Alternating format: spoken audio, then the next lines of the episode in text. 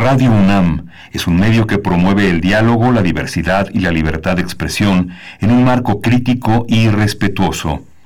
Los comentarios expresados a lo largo de su programación reflejan la opinión de quien los emite, mas no de la radiodifusora. Radio UNAM presenta Primer Movimiento. El mundo desde la universidad. Hola, buenos días. Este lunes 21 de septiembre, bienvenidos, bienvenidas todos los 350 mil estudiantes de la Universidad Nacional Autónoma de México que iniciarán vía remota las clases. Bienvenidos todos a Primer Movimiento. Frida Saldívar en la dirección de orquesta, en la producción ejecutiva y Berenice Camacho del otro lado de la línea. Buenos días, Berenice, ¿cómo estás?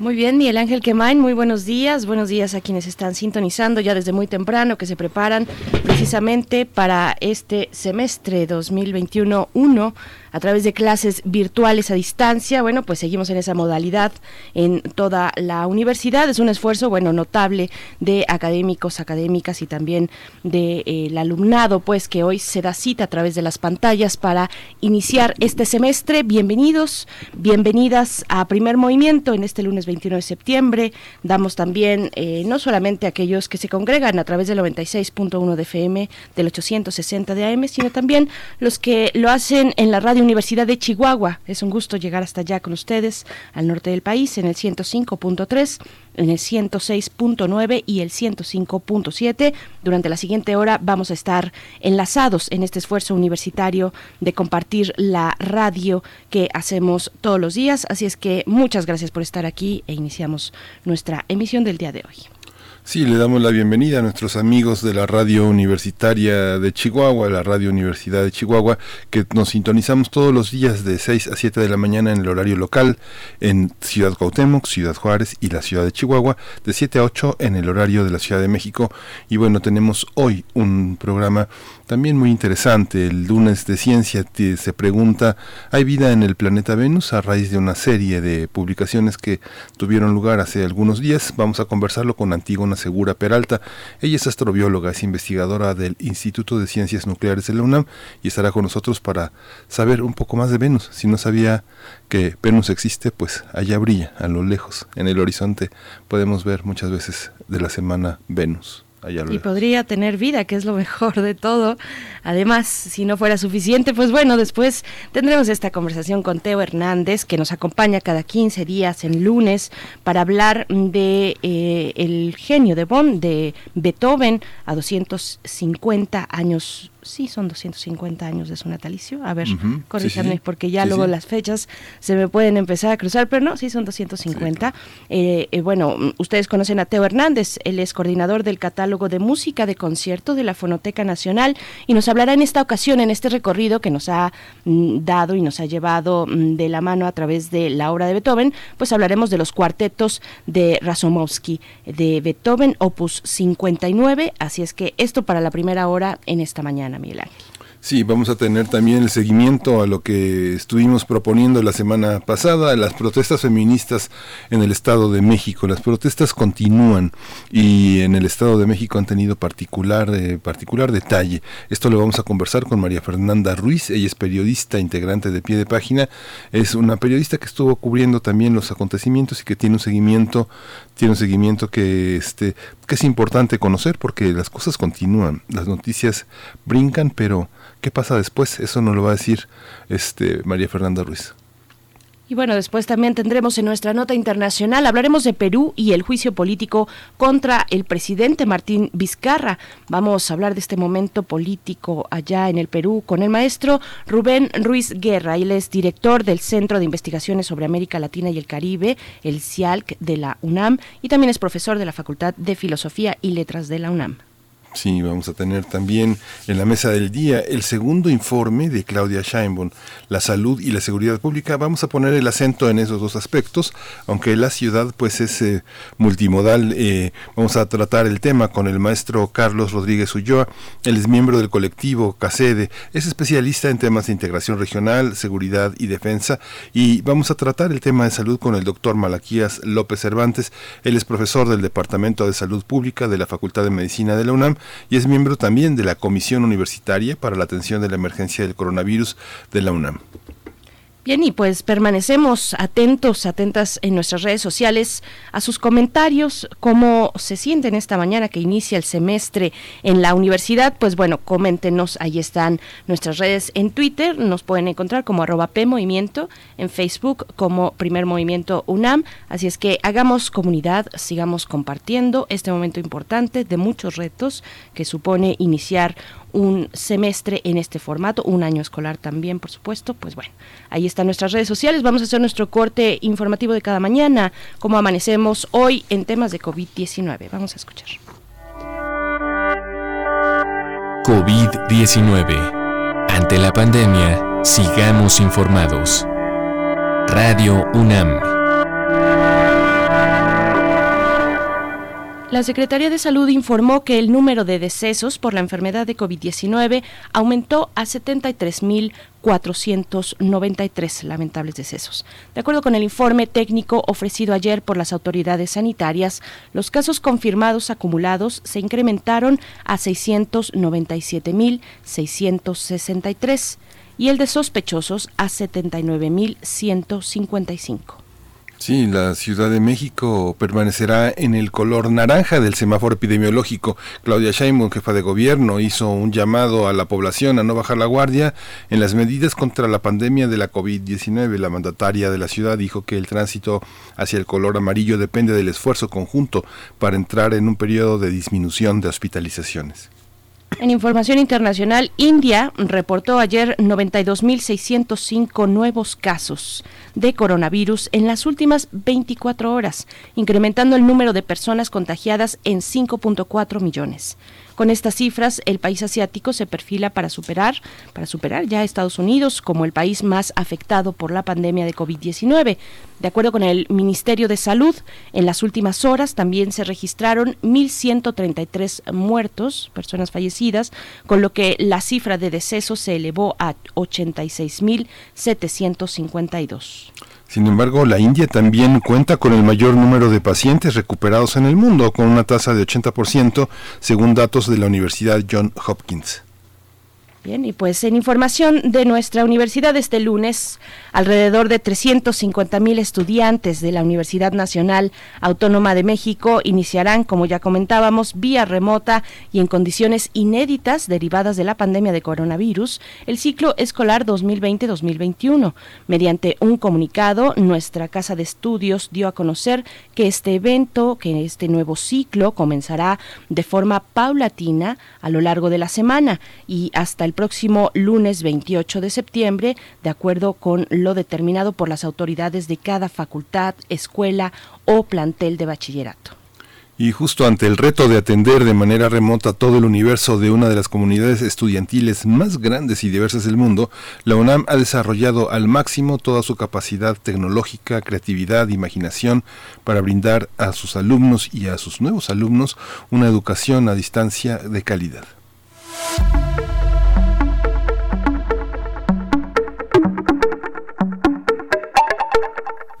Y en nuestras recomendaciones culturales para esta mañana, el Museo Universitario del Chopo invita a la presentación del ciclo Cómo encender un fósforo.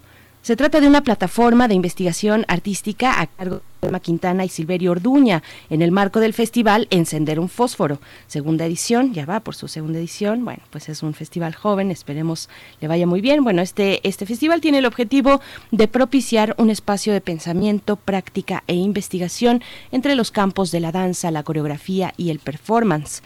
La transmisión se realizará el día de hoy, lunes, al mediodía, a través de la plataforma de Zoom, una plataforma de Zoom.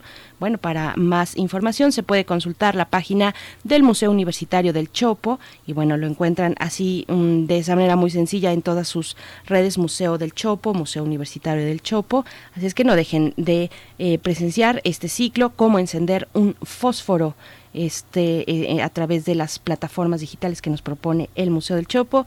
Y pues bueno, vamos a ir con música les voy a decir que para este lunes tenemos a Jimi Hendrix, ahora que se cumplían, la semana pasada se cumplía 50 eh, años de su aniversario luctuoso de este gran, gran artista, guitarrista norteamericano, pues bueno, vamos a escuchar Earth Blues, es la canción a cargo de Jimi Hendrix.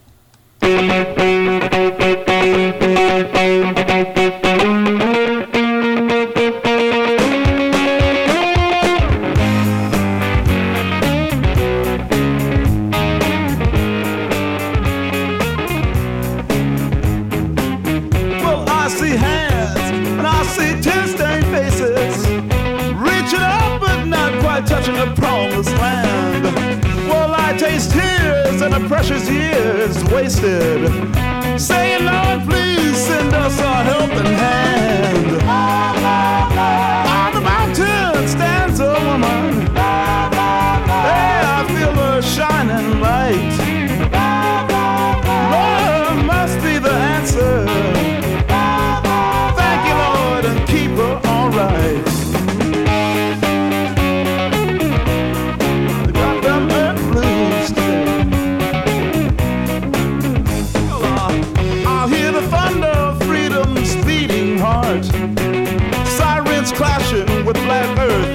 And stone.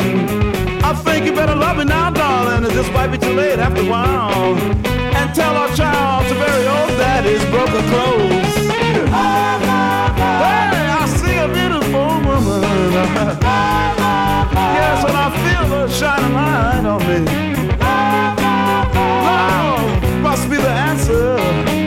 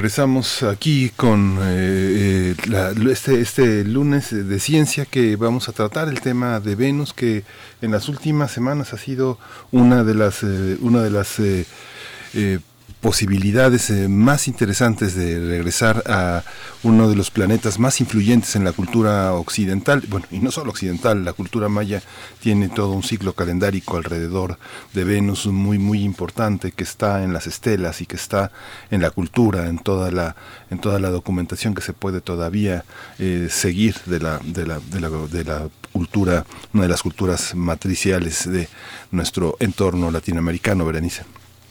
Así es, bueno, estamos aquí de vuelta después de esta canción de Jimi Hendrix. En unos momentos más, Miguel Ángel, vamos a estar convers- conversando eh, sobre Venus y esta noticia, bueno, esto, este artículo, más bien, es un artículo recientemente publicado en la revista Nature de ah, Astronomía y bueno, donde eh, afirma mm, haber detectado, pues, en la atmósfera venusina un compuesto químico eh, en cantidades superiores a las que se presentan en nuestro planeta, en fin, una composición que da la idea o permite pensar en que eh, puede haber algún indicio de vida. Así es que, bueno, eh, vamos a conversarlo en unos momentos más. Todavía no tenemos el enlace con nuestra invitada de hoy, pero no se lo pueden, no se lo pueden perder porque esta conversación muy interesante que vamos a tener con Antígona Segura Peralta, quien es astrobióloga, es investigadora del Instituto de Ciencias Nucleares de la UNAM. Esto en unos Estamos eh, todo el equipo haciendo lo posible por contactar eh, a Antígona Segura, que está, bueno, de manera mm, remota, todavía un poquito más lejos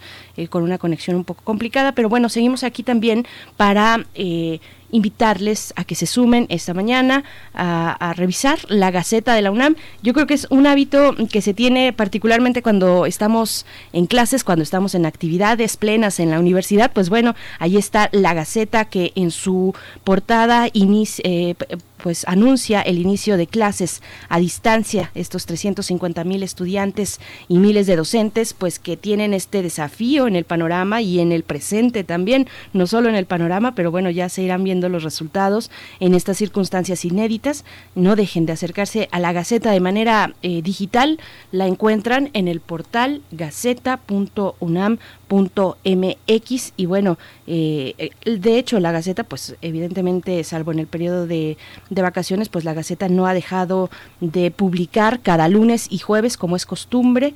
No tenemos ahora la posibilidad de tener el ejemplar en físico eh, cuando uno llega a, la, a, una facultad o al centro de trabajo donde, donde o de estudio eh, pues tomar una gaceta en físico es casi una tradición, pero bueno, ahora la tenemos desde hace mucho tiempo en, versión digital y la pueden encontrar así, gaceta.unam.mx, Miguel Ángel. Sí, justamente. Y bueno, tuvimos un fin de semana, un fin de semana interesante que empezó justamente con la publicación de un desplegado de 650 personas que son, eh, que se dedican a la a la docencia, al periodismo, a la, investigación cultural. Muchos son artistas.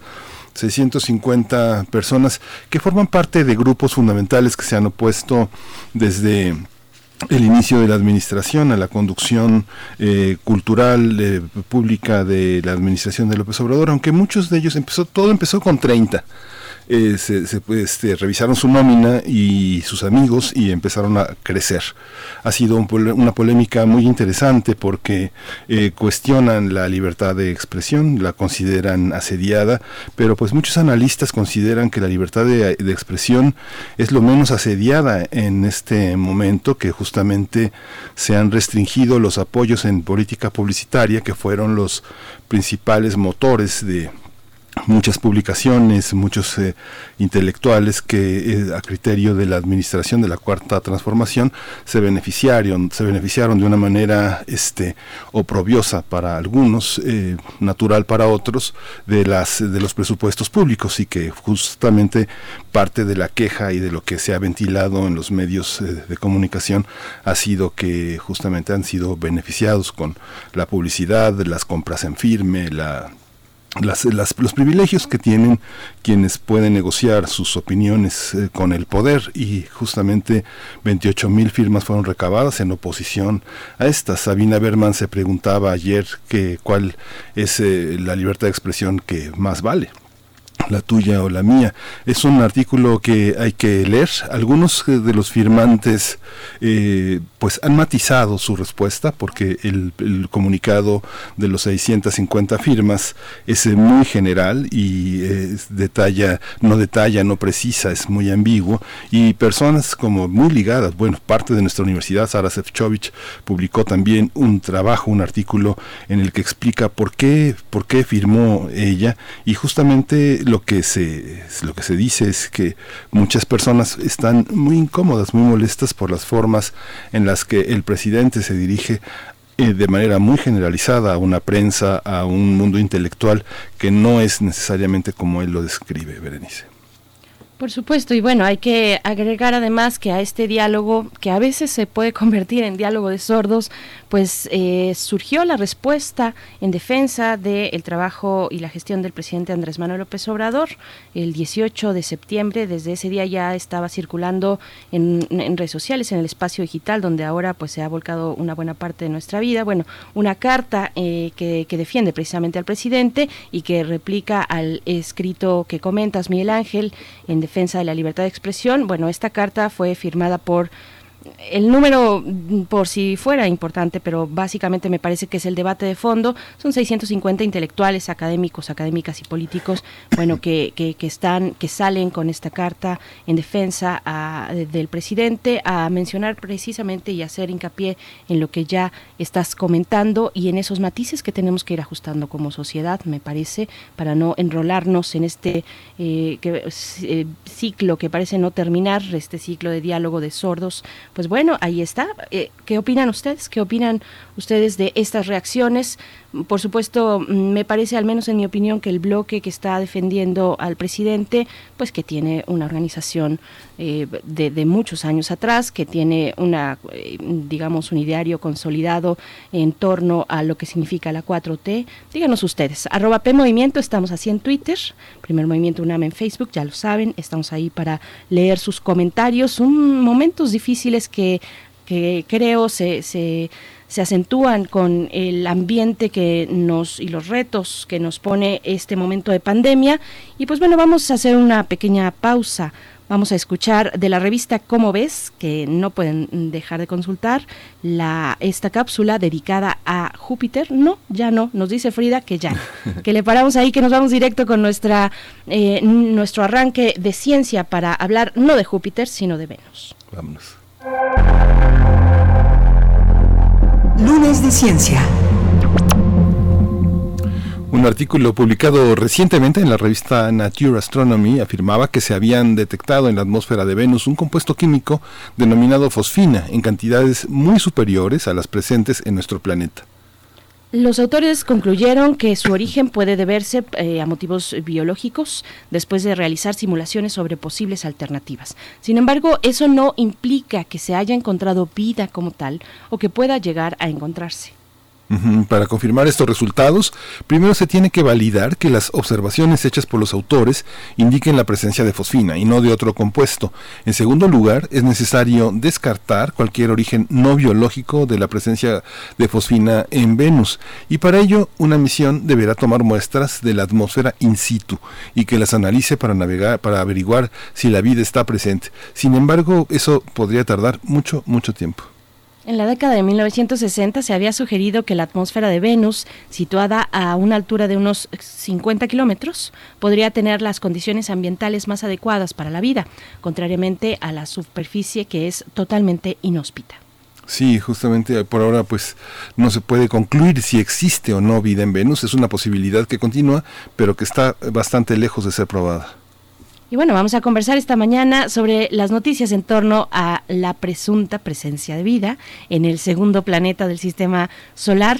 Y bueno, este día nos acompaña Antígona Segura Peralta. Ella es astrobióloga, investigadora del Instituto de Ciencias Nucleares de la UNAM. Y bueno, es un gusto eh, conversar con usted, Antígona Segura. Gracias por estar aquí en primer movimiento una, una vez más. Hace mucho que no nos escuchábamos. Gracias, buenos días. Hola Antígona, buenos días. ¿Qué sabemos? ¿Qué sabemos de Venus? Se pone en escena nuevamente este gran planeta tan influyente. Eh, ¿La vida como tema alrededor de Venus es un tema plausible, Antígona? Bueno, ah, la, idea de que había vida en Venus, bueno, de que podría existir la vida en Venus, eh, no es nueva. Eh, los primeros que la propusieron fueron Morowitz y Sagan, Sagan, el famosísimo Carlos Sagan de Cosmos pues ellos propusieron que podría haber vida en las nubes de Venus, porque primero pues las nubes de Venus son permanentes, todo el tiempo están ahí, no son como las de la Tierra, eh, y además eh, más o menos, o sea, la, atmósfera se extiende desde los desde la superficie eh, hasta muy arriba, es una atmósfera 92 veces más densa que la atmósfera de la Tierra, pero la diferencia es que eh, más o menos como a, justamente como a 40, 50 kilómetros de altura, 60 kilómetros, toda esa zona tiene una presión y una temperatura mucho más agradable. La superficie es arriba de 400 grados centígrados. En cambio, ya, en, ya en, a esas alturas la temperatura baja a temperaturas de 20, 30 grados, que son muchísimo más este, amables para los límites que pensamos de, de, la vida. La diferencia, y que es ahí lo que pone un reto para la vida, pues es que mientras que en la Tierra las nubes son gotitas de agua, en donde de hecho sí hay eh, microorganismos que pueden llegar a vivir ahí, porque pues los levanta el viento y pueden llegar a las nubes. en, en Venus las nubes están hechas de gotitas de ácido sulfúrico. Entonces es un ambiente muy agresivo para la vida porque pues, tal como su nombre lo dice es un ácido que eh, de hecho eh, destruye la materia orgánica, es decir, la materia hecha de, de moléculas de carbono. Entonces, eh, digamos, en términos ya con el detalle de saber qué es ácido sulfúrico, eso es un poco más complicado. Y bueno, está la presencia de esta sustancia, eh, de, de, la, de la fosfina, ¿Qué, nos indica cuando, cuando hay presencia de fosfina? ¿Qué nos indica? No solamente, entiendo yo, no solamente se trata de la posibilidad de, algún tipo de vida, sino que tiene, eh, tiene un abanico bastante amplio de lo que nos podría, de las señales que podría dar de la existencia de ciertas condiciones, Antígona. Sí, lo, que sucede es que, por ejemplo, hay, hay fosfina que conocemos en, en Júpiter, en Saturno y en la Tierra. ¿De dónde cuál es la diferencia entre, entre la fosfina de estos tres lugares? Bueno, lo que sucede en Júpiter y Saturno es que son atmósferas enormes que tienen un montón de hidrógeno. Entonces, en esas atmósferas lo que uno espera es que todos los elementos químicos que se encuentren allí estén combinados con el hidrógeno. Entonces, por ejemplo, el carbono va a estar en forma de metano, que es CH4, el azufre va a estar también en forma de ácidos que con, con con hidrógeno, eh, el este eh, pensar otro más, el carbono, este, el oxígeno pues puede estar en forma de agua, ¿no? Con H2O, y el fósforo entonces estaría en forma de fosfina, que es FH3, es un, es, un eh, fósforo con tres átomos de hidrógeno. Mm. Entonces allí esperamos que todos los compuestos se encuentren con este con, al, con en alguna forma que le llamamos reducida, es decir, con hidrógeno. Pero aquí en, la Tierra no esperamos que eso suceda, porque la Tierra tiene mucho oxígeno. Lo que sucede en la Tierra es que las actividades humanas, particularmente fábricas, producen este compuesto, que, es la fosfina, y además también hemos encontrado fosfina en, en, ambientes pantanosos, por ejemplo, y suponemos que se produce en el fondo de los pantanos, en zonas donde no hay oxígeno, y que ahí la producen microorganismos. Pero, ¿qué microorganismos producen la fosfina y bajo qué mecanismos? Eso es algo que todavía no tenemos claro para la Tierra. Entonces, cuando se encuentra fosfina en Venus, pues en realidad es un misterio porque no debería haber fosfina en Venus, porque la atmósfera de Venus es de dióxido de carbono y un poquito de nitrógeno. Entonces, no hay eh, fuentes de hidrógeno para formar fosfina, excepto un poco de agua en las zonas altas de la atmósfera. Entonces, ¿de dónde viene esa fosfina? Es difícil de explicar si es que está allí, porque todavía las, las este, eh, digamos, las observaciones, tiene que haber más observaciones para definir si realmente la, la, la fosfina está ahí. Y pasó algo muy extraño con estas observaciones.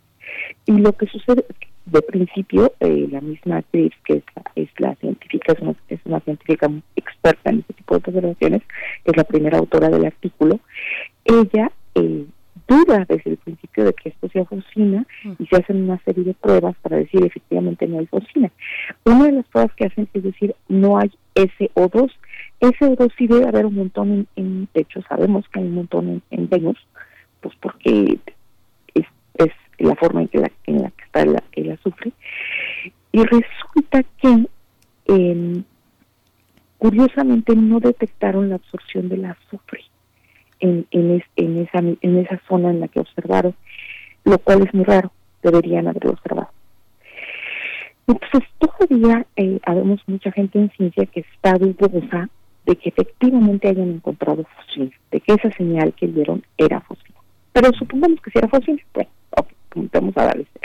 Va a haber muchas más observaciones, seguro a partir de ahorita se abren el, el momento de más observaciones para Venus para determinar si la fósil está ahí que fue algo como lo que pasó en, en Marte con, metano, por ejemplo, es algo totalmente normal. Pues, ahora, la cuestión es con, con la con, la fosfina, es que si está allí, como la explicamos, bueno, pues en realidad no hay procesos químicos, el, las y los autores de este artículo, perdón, eh, este, pues hicieron toda una serie de reacciones químicas para poder modelar en muchas reacciones químicas para decir, bueno, cuál de ellas está produciendo esta cantidad de fosfina. Y no encontraron que, se produjeran las 30.000 partes por millón, que son lo que lo que encontraron. O sea que, digo, es más que la Tierra, pero es muy, muy, muy poquito. O sea, divides, si tomas la atmósfera como uno, la divides en mil millones y tomas 30 partes, esa sería la que le correspondería a la fosfina.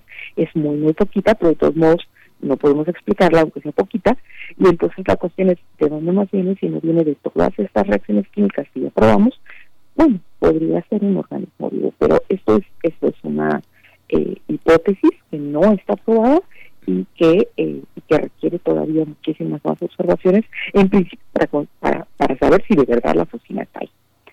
Pues no hemos encontrado vida en Venus. Sí, paradójicamente lo que leía al respecto es que es mucho más complicado descartar eh, cualquier origen no biológico de la presencia de fosfina en Venus que especular sobre los orígenes biológicos. ¿Cómo, cómo es el repertorio de sustancias que finalmente eh, gravitan en el universo, están en otros planetas, en este caso en Venus, y que pueden asociarse a, una, un planeta como el nuestro. Eh, finalmente todo es todo, es polvo, todo son sustancias que integran de una manera eh, asombrosa las distintas formas que adquiere el universo, ¿no? Sí, pero ahí la cuestión interesante es que nuestra idea, por ejemplo, para detectar vida en planetas alrededor de otras estrellas, es que, em, de hecho, no detectaríamos materia orgánica. Detectaríamos, por ejemplo, oxígeno, moléculas de O2 en la Tierra, que tenemos 21% de oxígeno en la atmósfera. Este oxígeno no es, no es normal. La, la atmósfera de la Tierra era de dióxido de carbono como la de Venus o como la de Marte. Lo que sucedió aquí es que hace 2.500 millones de años, un, grupo de bacterias, que, eran, que son las cianobacterias, contaminaron en la Tierra y generaron todo este oxígeno. Entonces, este oxígeno es contaminación de vida, no es un, oxígeno que debe estar aquí de manera natural. Entonces, la idea es que podríamos observar planetas alrededor de otras estrellas y ver qué compuestos no deberían estar allí y entonces pensar que esos podrían ser compuestos originados por la vida como el caso del oxígeno en la Tierra. Entonces, esta estrategia de buscar compuestos que no tengan otra explicación, dadas las condiciones de un planeta, para eso, ojo, tenemos que entender cómo funcionan los planetas, además de cómo funciona la vida, o cualquier metabolismo puede usar la vida. Entonces, esta es una estrategia que estamos poniendo a prueba para planetas alrededor de otras estrellas. Así que en ese sentido, pues es muy interesante este descubrimiento, ¿no? Porque justamente es una forma de, analizar esa estrategia que estamos utilizando para exoplanetas que son los que están alrededor de otras estrellas. Mm, doctora eh, Antígona Segura, también, bueno, eh, y comentábamos nosotros en la introducción incluso que, que bueno, para tener mm, una mayor certeza porque no se puede pues ni negar ni asegurar precisamente incluso la, presencia o el origen también de la fosfina, como nos comenta, ¿qué, implicaría pues recolectar una muestra in situ? Eh, ¿qué, posibilidades hay de que esta, una investigación como esta, que ha llamado además tanto la atención en, la opinión pública, pues pueda avanzar hacia en ese sentido? Pues hay, hasta en este momento creo que se abre un gran, gran momento para la exploración de Venus. Eh, pues sí, tenemos que regresar a Venus. El, problema es que las naves que han ido para allá pues han achicharrado este, en unos minutos porque el, o sea, la temperatura de la superficie es mayor a 400 centígrados. El, la presión atmosférica es como estar, es 90 veces más grande que la de la Tierra. Es como irse al fondo del océano, aquí en la Tierra. Y luego la atmósfera es corrosiva porque tiene ácido sulfúrico. Entonces, no, o sea, estas naves que son hechas de metal se, se, corroen y quedan inservibles, ¿no? Entonces, enviar una misión a, Venus es un reto en términos de, cómo la vamos a hacer para que nos pueda dar toda la información que necesitamos de estas zonas de la atmósfera. Entonces, eh, en principio hemos tenido naves que han, que han estado girando alrededor de Venus y nos han dado una gran información eh, con, con radares acerca de la superficie de Venus, pero para la atmósfera es un poco más complicado. Entonces, eh, necesitamos regresar a Venus eh, y, tener mucha imaginación acerca de cómo lo vamos a hacer para que nuestras naves nos manden información y no se dicharren, o para efectivamente recolectar eh, muestras y regresarlas a la Tierra para poderlas estudiar. Entonces, yo auguro que en unos 10, 15 años este, habrá naves estén otra vez regresando a Venus y explorándolo de nuevo. Eso es, esto pues así 10, 15 años, como dije este somos lentos para hacer estas cosas porque requerimos planear las misiones, construirlas y luego mandarlas y esto toma tiempo, pero definitivamente se abre una época para la exploración de Venus y además seguramente va a ser observada por otros telescopios. De hecho, aquí, aquí en México, el Gran Telescopio Milimétrico tiene la capacidad de hacer observaciones similares. Ha estado cerrado por la pandemia, pero este tiene la capacidad de hacer observaciones similares para para Venus como las que se hicieron eh, con el telescopio ALMA, que es, es un telescopio que está formado por muchas antenas, que está en, en Atacama, en el desierto de Atacama.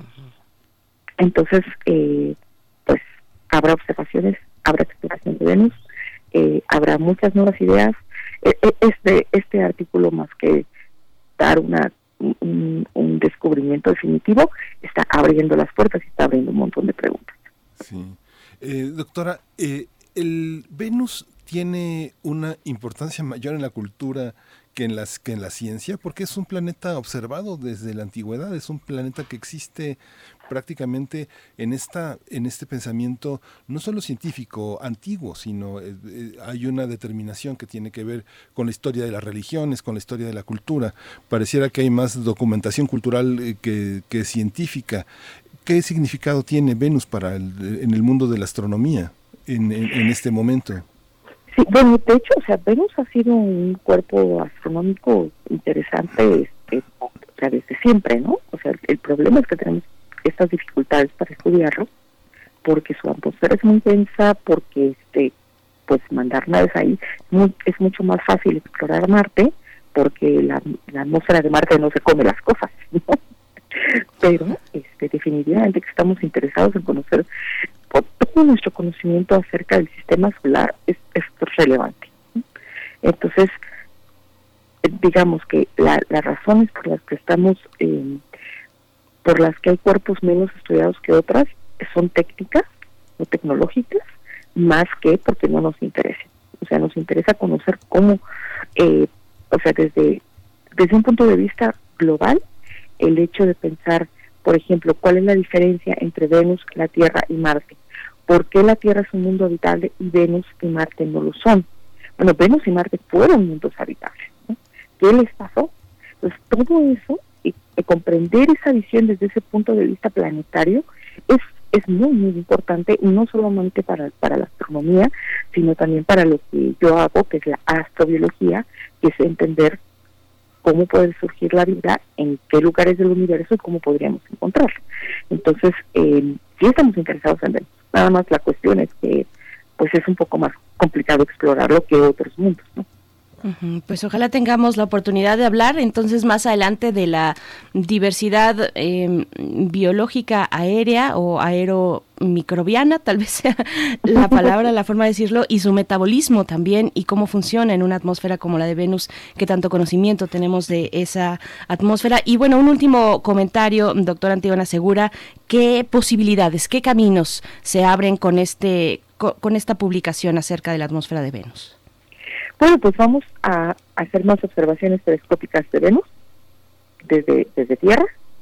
Eh, definitivamente eh, auguro que vamos a empezar a pensar otra vez en, mandar naves a Venus, esta vez para recolectar información de las nubes y entender mucho mejor cómo funciona eh, toda, eh, toda la atmósfera y la química atmosférica, que es algo que nos falta. Por ejemplo, no sabemos si el volcanismo sigue activo en Venus o no eso es algo que todavía no lo sabemos, ¿no? Entonces, eh, el vulcanismo, por ejemplo, podría ser una posible fuente de este, de este compuesto, pero no sabemos si sigue activo. Em, eh, hay, hay, un debate ahí y, eh, y pues además entender los mecanismos que forman la cocina aquí mismo en la Tierra, porque no es algo que, que tengamos resuelto. Entonces, todas esas posibilidades pues están están abiertas para Venus y para la Tierra. Sí. Qué maravilla. Pues muchísimas gracias, doctora. Pues estamos en contacto, ojalá la escuchemos más a menudo eh, y pues que tenga una buena estancia allá donde está, que debe estar frío y húmedo. Sí, sí, está frío, exactamente. Muchas, gracias. gracias. a ustedes. Buen día. Buenos días.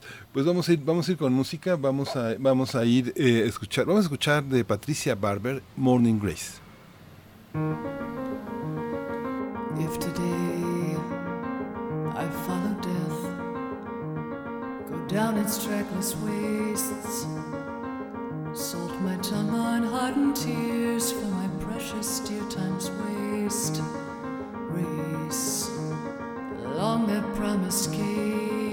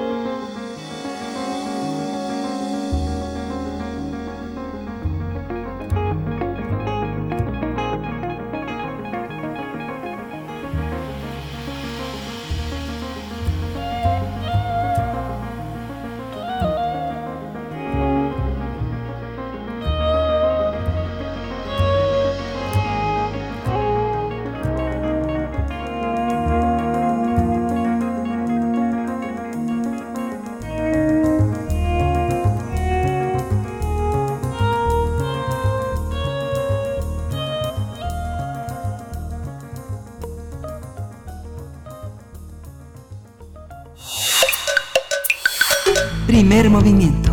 Hacemos comunidad. El genio de Bonn. Ludwig van Beethoven. A 250 años de su natalicio.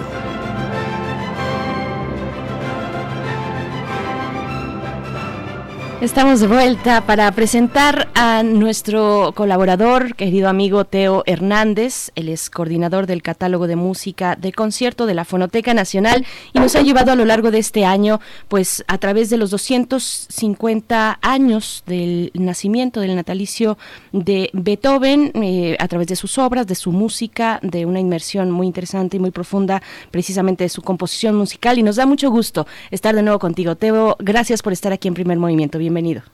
Berenice, Miguel Ángel, mucho gusto de estar nuevamente con ustedes y, es, y este y de poder participar en este espacio que, que nos proporcionan gentilmente a la Fonoteca Nacional, ¿no? Para difundir un poquito de este de este acervo que tenemos en la Fonoteca. Bueno, pues mira, hoy vamos a hablar de los cuartetos de Beethoven del Opus 59. El, el género de cuarteto es un es un género que cobró muchísima importancia justamente en, en esta época.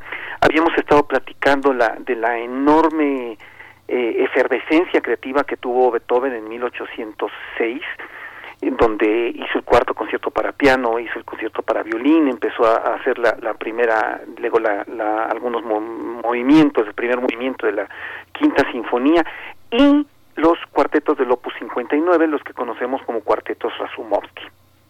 ¿Cuál es la importancia del género del cuarteto en esta en esta época? Bueno, pues eh, vamos a, ver un poquito. El cuarteto de cuerdas, eh, que son dos violines, una viola y un y un cello, tiene sus orígenes y su desarrollo en lo que se llamaban las sonata sonate a cuatro senza cembalo de los de los compositores básicamente italianos. Hay que pensar que la mayor parte de estas formas que después tomaron como carta de naturalidad alemana y que para nosotros son muy alemanas, como la sinfonía y el cuarteto de cuerda, tuvieron sus orígenes en justamente los compositores italianos, en este caso eh, uno de los importantes fue Alessandro Scarlatti, ¿no? Después lo toma lo toma Haydn y de alguna forma él lo, lo coloca de, de tal manera, lo desarrolla, que lo deja como nosotros, eh, o bueno, como se conoció en la época, y digamos así, fi, fija su, su, su estructura, que es una estructura en cuatro, en cuatro movimientos. Lo, lo que es sumamente importante de, de lo que hizo Haydn es que esto lo hace alrededor de entre 1750 y 1760, es- esta, eh, 1770 más o menos, este desarrollo paulatino de, del son, la época de la ilustración. Y entonces este el cuarteto de cuerdas refleja lo que es ese pensamiento. No es un pensamiento eh, romántico todavía, sino un, un, un pensamiento eh, muy que tiene que ver con el diálogo, con la época. De hecho, ya habíamos mencionado en alguna ocasión lo que Goethe había dicho del cuarteto. Goethe había dicho del cuarteto de cuerdas algo que de alguna forma se quedó como lo que es eh, la, la definición importante del cuarteto. Es un diálogo entre cuatro personas educadas e iguales. ¿Qué, qué- qué- esta frase que, ya habíamos mencionado en algún momento cuando hablamos de los cuartetos del Opus 18, es muy interesante repensarla. Eh, un diálogo o plática quiere decir que se están transmitiendo ideas y que son cuatro personas inteligentes que dialogan entre sí. Esto es un cuarteto, algo equilibrado, algo donde no hay emociones fuertes, sino más bien algo racional. Es la época de, la racionalidad, ¿no? En un principio no había virtuosismo en los cuartetos, ya que Haydn los había pensado pues como divertimento de corte. Entonces el primer violín siempre que tenía algunos momentos un poco más virtuosos, eh, que por, ser el líder, pero no destacaba particularmente. Entonces, eh, esto es muy importante porque de alguna forma con estos cuartetos de Razumovsky, Beethoven revierte eso y dice, bueno, ya no voy a pensar tanto en los aficionados como en los músicos profesionales. Esto nos da a pensar varias cosas que tienen que ver con la circunstancia histórica. Una de ellas, que bueno, ya empieza a haber un auge del concierto público y Beethoven ya cuenta con un, con un conjunto, por lo menos teóricamente, establecido para tocar sus cuartetos. A Beethoven le gusta tanto, tanto esta forma, que escribe eh, a un amigo suyo diciéndole que él ya se quiere dedicar a hacer cuartetos, no quiere hacer otra cosa. Sobre todo el cuarteto, el cuarteto número uno del Opus 59, lo que conocemos como el cuarteto Razumovsky número uno, es un cuarteto además que es enorme. Eh, si nos ponemos a, a compararlo con los demás, con los demás este cuartetos que se habían hecho hasta el momento, es un cuarteto que dura más de 40 minutos. Es, es, como una sinfonía, digamos, pero con una base, con una base de, de equilibrio de música de cámara. Y esto que, y esto de la racionalidad, del- de, de la razón y de la discusión, ya no queda tan clara en este cuarteto. De alguna forma, Beethoven dice, vamos a presentar algo un poco más que vaya más allá de la racionalidad. Y aun cuando su estructura es una estructura, repito, muy equilibrada, ya se empieza a ver que el tema no es tanto el pensamiento, las ideas, la pureza, sino empieza a regresar a lo que están las demás obras del contexto de Beethoven, que es las obras que centran al hombre como punto de partida del pensamiento musical de Beethoven en ese momento y de lo que va a ser el pensamiento musical del romanticismo. Entonces es, eh, podemos decirlo así, las obras de 1806 de Beethoven son parteaguas en todos los sentidos y particularmente los, los cuartetos. Ya nada más como, como cosa final, decir que Beethoven tenía muchas esperanzas en estos cuartetos y a la gente, justamente por estas características grandes y tan que de alguna forma rompían el equilibrio este que, la gente estaba esperando, no tuvieron ningún tipo de éxito y Beethoven tuvo que pues aguantarse y decir voy a voy a hacer otro tipo de otro tipo de cosas. Y bueno, creo que hasta aquí hay Sí. mucho de qué platicar, pero eh, vamos a dejarlo aquí y en la próxima cápsula vamos a ver qué fue lo que hizo que Beethoven tuviera esta explosión creativa en estos años. Interesante también, bueno, esta que entiendo es una pieza por encargo del conde precisamente Razumovsky, eh, embajador ruso en Viena, aficionado también al, al, vi- al violi- eh, es un violinista aficionado, fue. Efectivamente, sí. Eh, ahora, eh, Beethoven siempre buscaba patrocinadores. Entonces, Beethoven cuando hacía una dedicatoria a un, a un, a un noble, a una persona que tuviera dinero, lo que estaba buscando de alguna forma era tener una oportunidad para tener un tipo un tipo de pensión o un tipo de remuneración remuneración económica. Hay que recordar que es la época en la cual eh, los compositores se empiezan a emancipar. Entonces tienen que empezar a buscar eh, la forma de ganarse la vida no tanto teniendo un, un este un empleo fijo en la corte sino bueno con, con, los editores con algún con algún patrocinador eh, con los conciertos públicos de este, de este tipo. Y él en Beethoven en algún momento pensó incluso irse a, a Rusia no Eh, pero pues no digamos todos los tintes de la de la música rusa que están presentes en, en, varias de las piezas de los de los de estos cuartetos ¿Qué, qué era la música rusa ah, a principios, a finales del, del 18 y principios del 19? ¿Qué era lo que llamaba la atención de un compositor como él de la música rusa? ¿Cuáles son los tintes? ¿Son contemporáneos a él o son eh, pe- pertenecen más a la tradición folclórica rusa? Como, como, como pasa con todas estas lecturas que en la Mitteleuropa eh, signan gran parte de la composición que llamamos clásica, esa, ese, esas raíces del folclore. ¿Cómo es en él? ¿Cómo es en Beethoven? Mi querido Miguel Ángel, tu pregunta es la pregunta de los 64 mil pesos. Es una pregunta realmente que, que tiene muchísimo alrededor. Voy a tratar de ser muy breve en, en esto, ¿no? Realmente es, es, es, es lo que los dos me han comentado, es muy complejo. Y el nacionalismo como tal no lo, no lo, no, no debemos de pensarlo como una cuestión eh, de lo que se vino después. O sea, eh, los nacionalismos rebuscando la música folclórica no estaban todavía presentes en este en este momento. Entonces lo que hace Beethoven es de alguna forma tratar de halagar al, al conde con música y mezclar música que viniera de su país.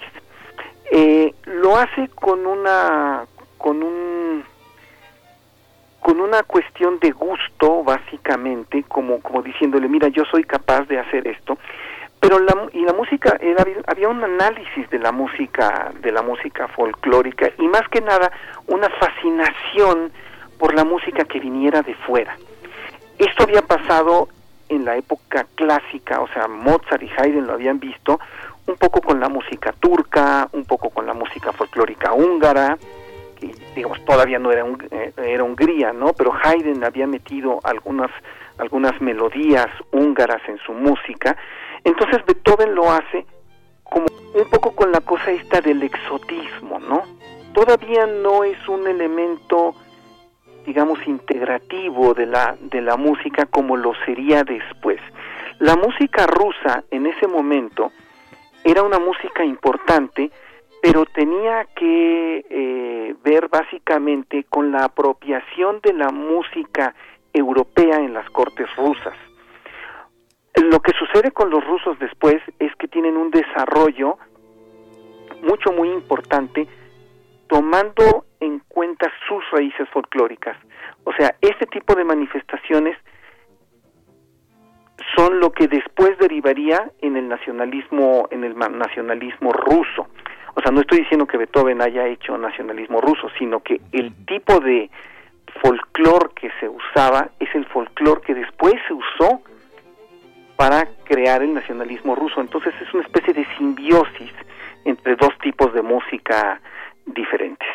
No sé si haya sido claro, es que es un tema demasiado extenso. Pero ojalá lo, lo podamos abordar, estos eh, límites que se tocan eh, bajo ciertas condiciones como este cuarteto. Finalmente, lo que nos comentas, pues una una especie de alianza entre el folclore, el, nacionalismo probablemente por un lado, y por otro también el formato mismo del, del, cuarteto, que eh, supone un diálogo intelectual. Me parece muy interesante, ojalá le podamos dar seguimiento, querido Teo. Nos despedimos por ahora, te deseamos muy buen lunes y nos encontramos en 15 días contigo aquí en Primer Movimiento. Muchas gracias, Teo. gracias a ustedes, hasta luego. Gracias, Teo. pues ya pues nos, vamos. Despedimos. Sí, Berenice, despídenos pues nos vamos ya de la Universidad eh, de Chihuahua, de la radio universitaria en Chihuahua. Mañana nos encontramos a las 6 de la mañana, hora de Chihuahua, 7 de la mañana, hora del centro del país. Vamos a hacer el corte de la hora y volvemos a primer movimiento.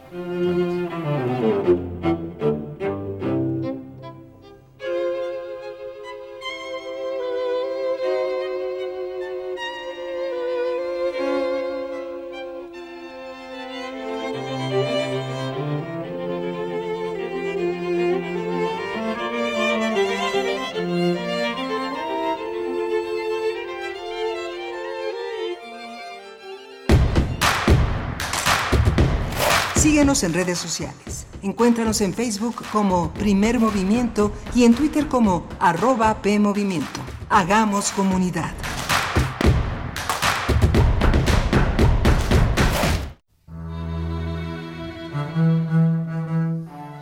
Hechos a mano.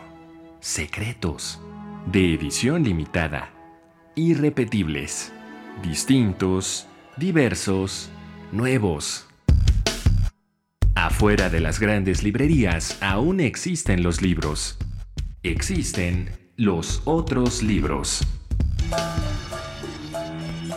Radio UNAM te invita a continuar con su tradición del Tianguis de la Diversidad Textual en un formato a distancia.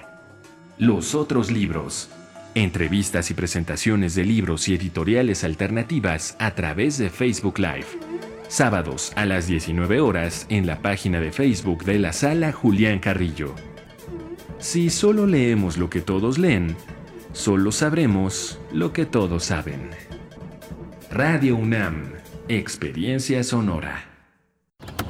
Mejor vámonos por respeto, tomamos fraternidad, luego tolerancia y cuando lleguemos a participación, giramos y ya por ahí nos vamos. La tarea de darle dirección a nuestras vidas es de todas y todos. Así hacemos comunidad. En cuanto me mudé, actualicé mi domicilio ante el INE. Quiero ser parte de mi comunidad cuando decidamos nuestro destino. Si te cambiaste de casa, ve al módulo y actualiza tu credencial. Tienes hasta el 10 de febrero de 2021. Contamos todas, contamos todos. INE.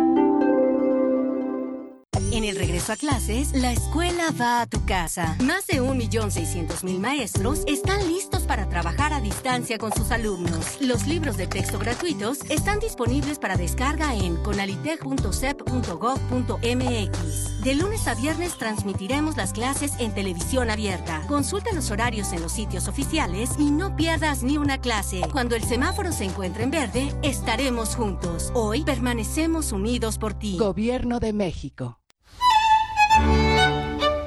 En la imaginación surgen las notas que quedan escritas para siempre en una partitura.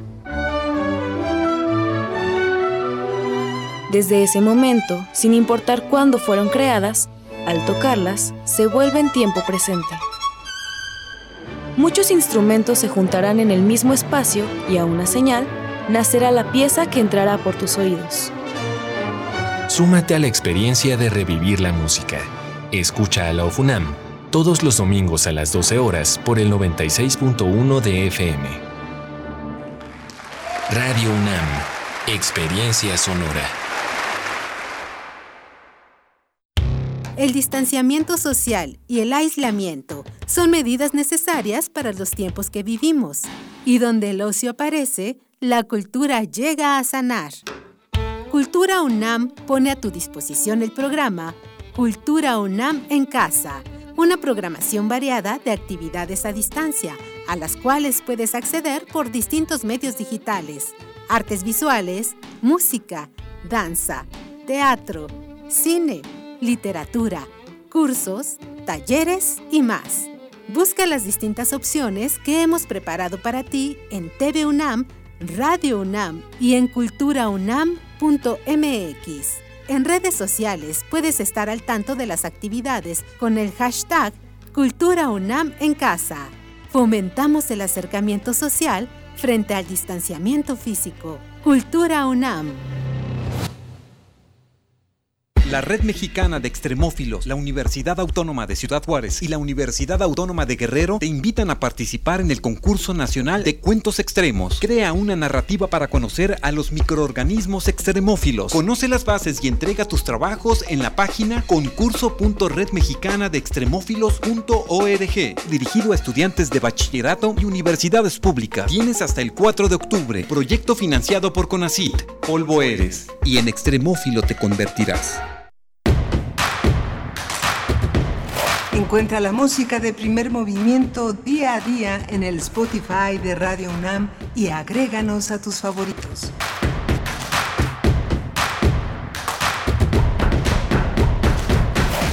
Buenos días, bienvenidos, bienvenidas. Estamos de vuelta en primer movimiento en este lunes, lunes 21 de septiembre, son las 8 con 5, las 8 con 6 minutos de la mañana. Eh, aquí en la hora del centro del país. Estamos transmitiendo precisamente desde la capital del país en Adolfo Prieto 133 Colonia del Valle eh, allá donde se encuentra Frida Saldívar en la producción ejecutiva acompañada de Socorro Montes en los controles técnicos. Todo el equipo de primer movimiento en sus puestos para hacer posible esta transmisión que va hasta las 10 de la mañana desde las 7 hasta las 10 de la mañana gracias a los que han permanecido en esta sintonía en esta frecuencia universitaria y también los que se suman en este momento, como es el caso de la radio Nicolaita, para estar juntos en esta hora de 8 a 9 de la mañana eh, a través de la radio Nicolaita en el 104.3. Llegamos a Morelia, gracias. Saludos a Morelia y saludos a la Universidad Michoacana de San Nicolás de Hidalgo en este pues enlace universitario radiofónico que, que nos llena de, de emoción, de alegría también. Así es que si nos escuchan por allá, pues están las redes sociales para que nos puedan enviar sus comentarios. Para el caso de Ciudad de México, bueno, no solo de Ciudad de México, está aquí el campus eh, principal y otros también eh, aledaños pues para la vida universitaria. Hoy inicia normalmente el ciclo escolar 2020-2021 o el semestre 2021-1. Así es que bueno, mucho que decir al respecto, mucho que acompañar también estos procesos a distancia, una forma inédita que eh, inicia el semestre y el año escolar en nuestra universidad. Doy la bienvenida también a mi compañero Miguel Ángel Quemain, que está del otro lado del micrófono. ¿Cómo estás, Miguel Ángel? Hola, buenos días, buenos días a todos. Buenos días y bienvenidos todos los estudiantes, los 350 mil estudiantes que a lo largo de esta semana van a incorporarse gradualmente a las distintas entidades, las entidades universitarias que están en otras ciudades del país, no solo en la Ciudad de México.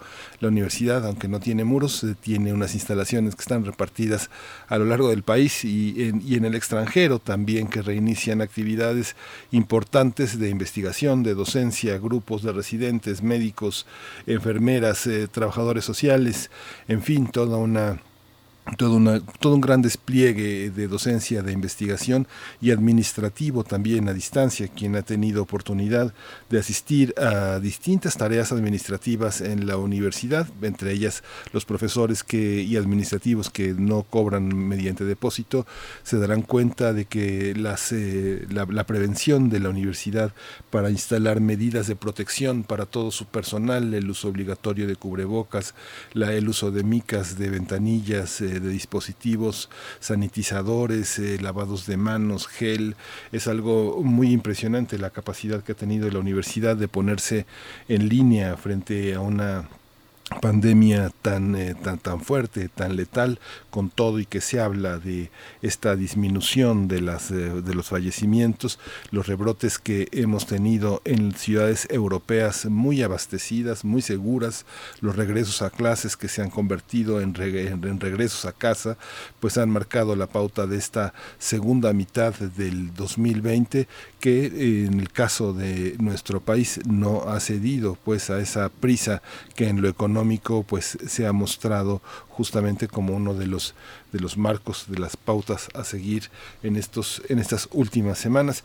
Y tendremos una segunda hora interesante. Vamos a tener la, eh, la intervención de María Fernanda Ruiz. Ella es periodista y integra pie de página justo para hablar de las protestas feministas en el Estado de México en un par de minutos y vamos a hablar de Perú y el juicio político contra el presidente Martín Vizcarra que finalmente ganó pero que justamente muchos analistas han calificado como una victoria que se visualiza un enorme hoyo negro de poder y de relaciones complejas en este Perú, convulso también abatido por la pandemia. Lo vamos a tratar con el maestro Rubén Ruiz Guerra, quien dirige el Centro de Investigaciones sobre América Latina y el Caribe y es profesor también de la Facultad de Filosofía y Letras de la UNAM. Así que bienvenidos, Berenice.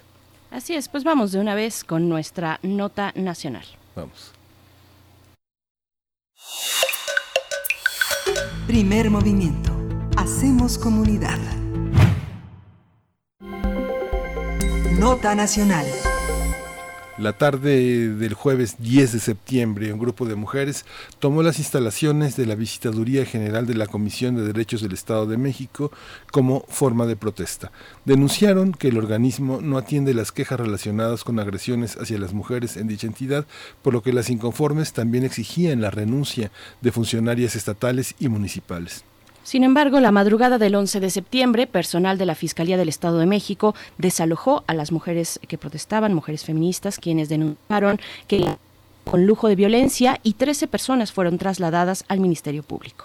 El gobernador del Estado de México, Alfredo del Mazo, reprobó el actuar de la Fiscalía contra estas mujeres, que posteriormente fueron puestas en libertad, mientras que la dependencia negó el uso desmedido de la fuerza.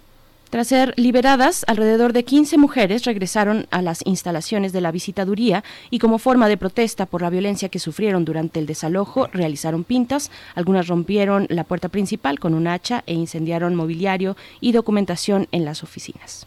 Sí, vamos a tener una conversación sobre la evolución de las protestas en el Estado de México luego de la represión contra integrantes de colectivos que tomaron instalaciones de la Comisión Estatal de Derechos Humanos.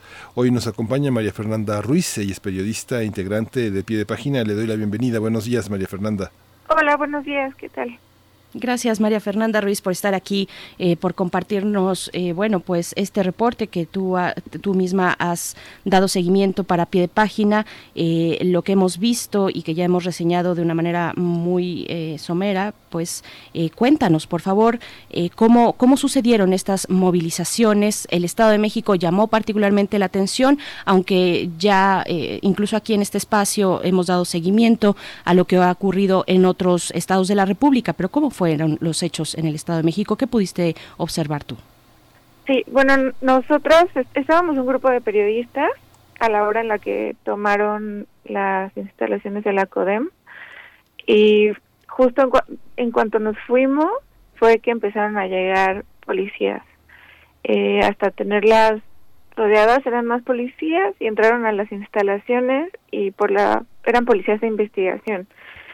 Eh, y se llevaron a las chicas eh, por la fuerza, las golpearon, incluso estaba una de nuestras compañeras, eh, Lisbeth Hernández, periodista de Caja Negra, y ella estuvo transmitiendo en, en vivo, por lo que nos, nos dimos cuenta que se estaban llevando a las chicas.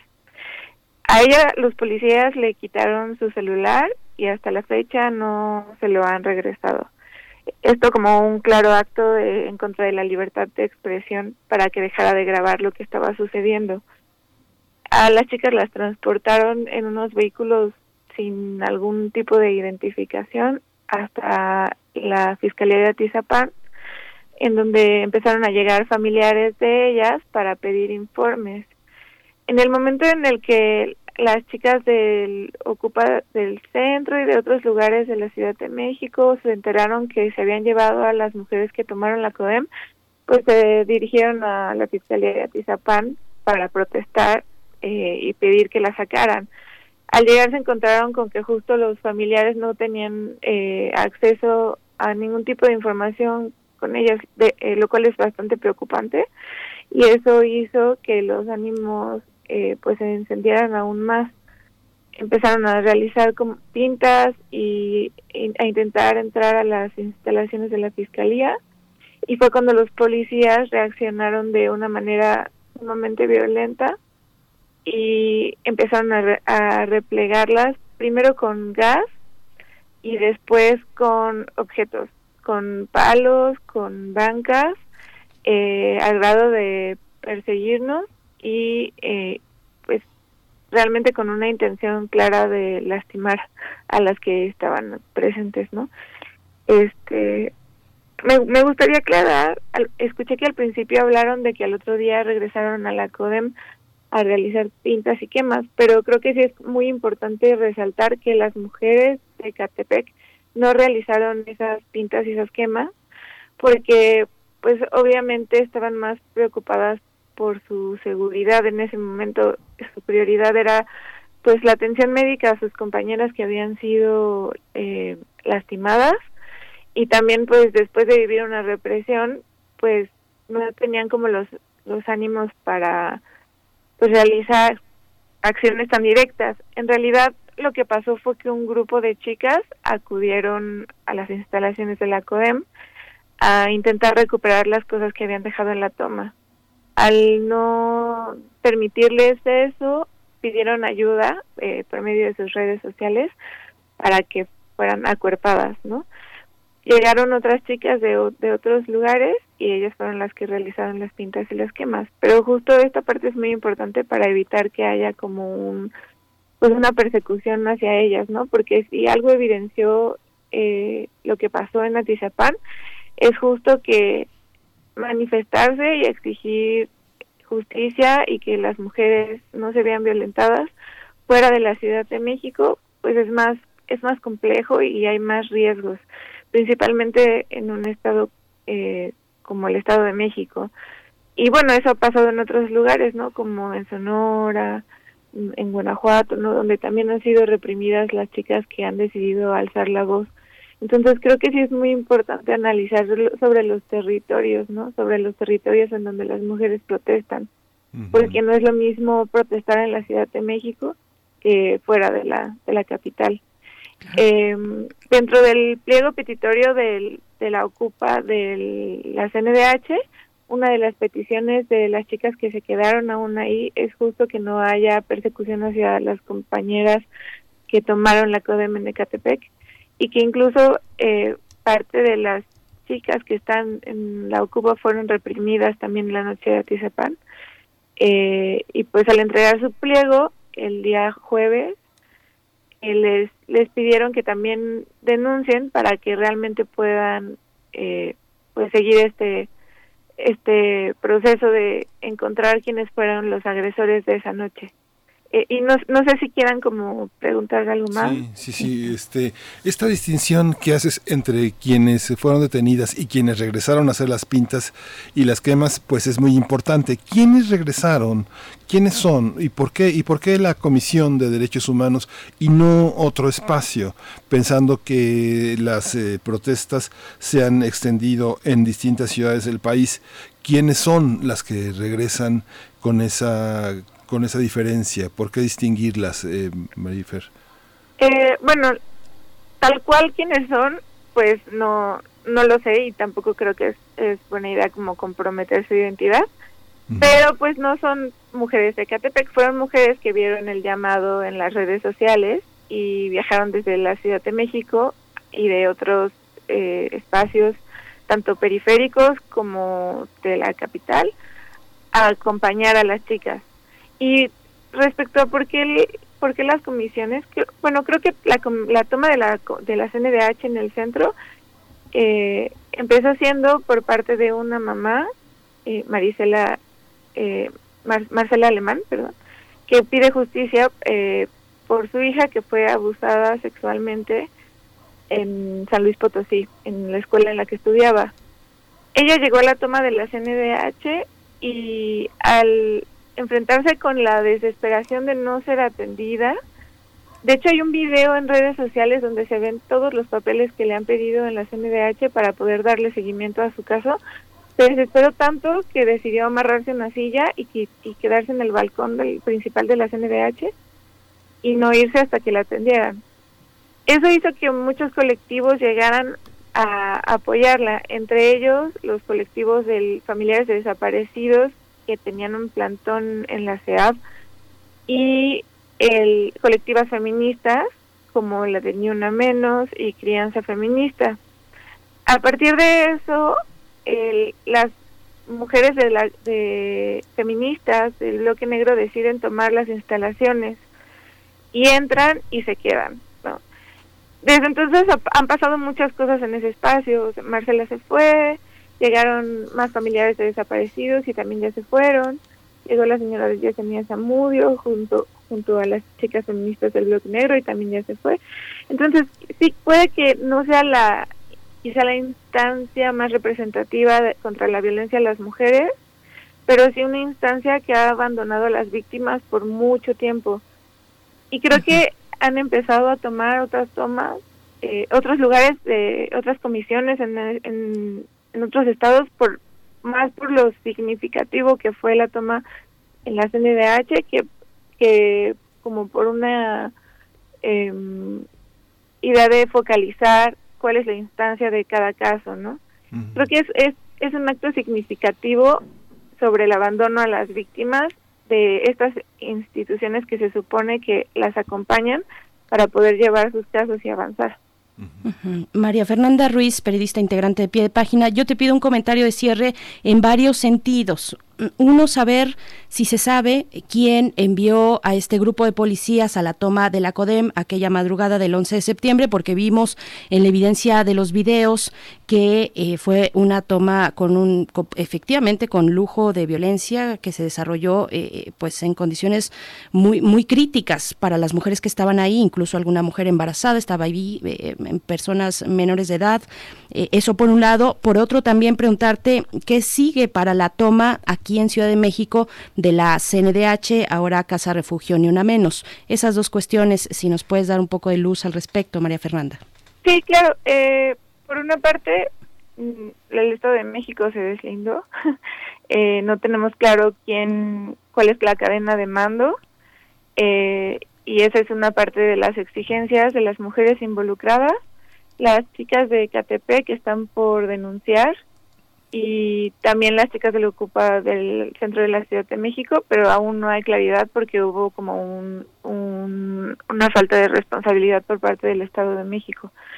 Y por otro lado, sobre el refugio en la en la antes NDH, pues el grupo de mujeres que sigue ahí, eh, tuve la oportunidad de hablar con Erika Martínez, que es una de las mamás que estuvo también desde los primeros días, y lo que quiso dejar en claro Erika es que sí se fueron algunas de las víctimas, pero dentro todavía hay víctimas, porque hay muchas mujeres dentro que han vivido algún tipo de abuso sexual y que incluso por eso llegaron al feminismo, ¿no? Entonces están algunas de, ellas dentro y, y tienen el lugar abierto a que lleguen más mujeres pidiendo como un lugar en ese espacio para tener eh, un pues para poder desarrollarse en su vida de una forma segura, ¿no?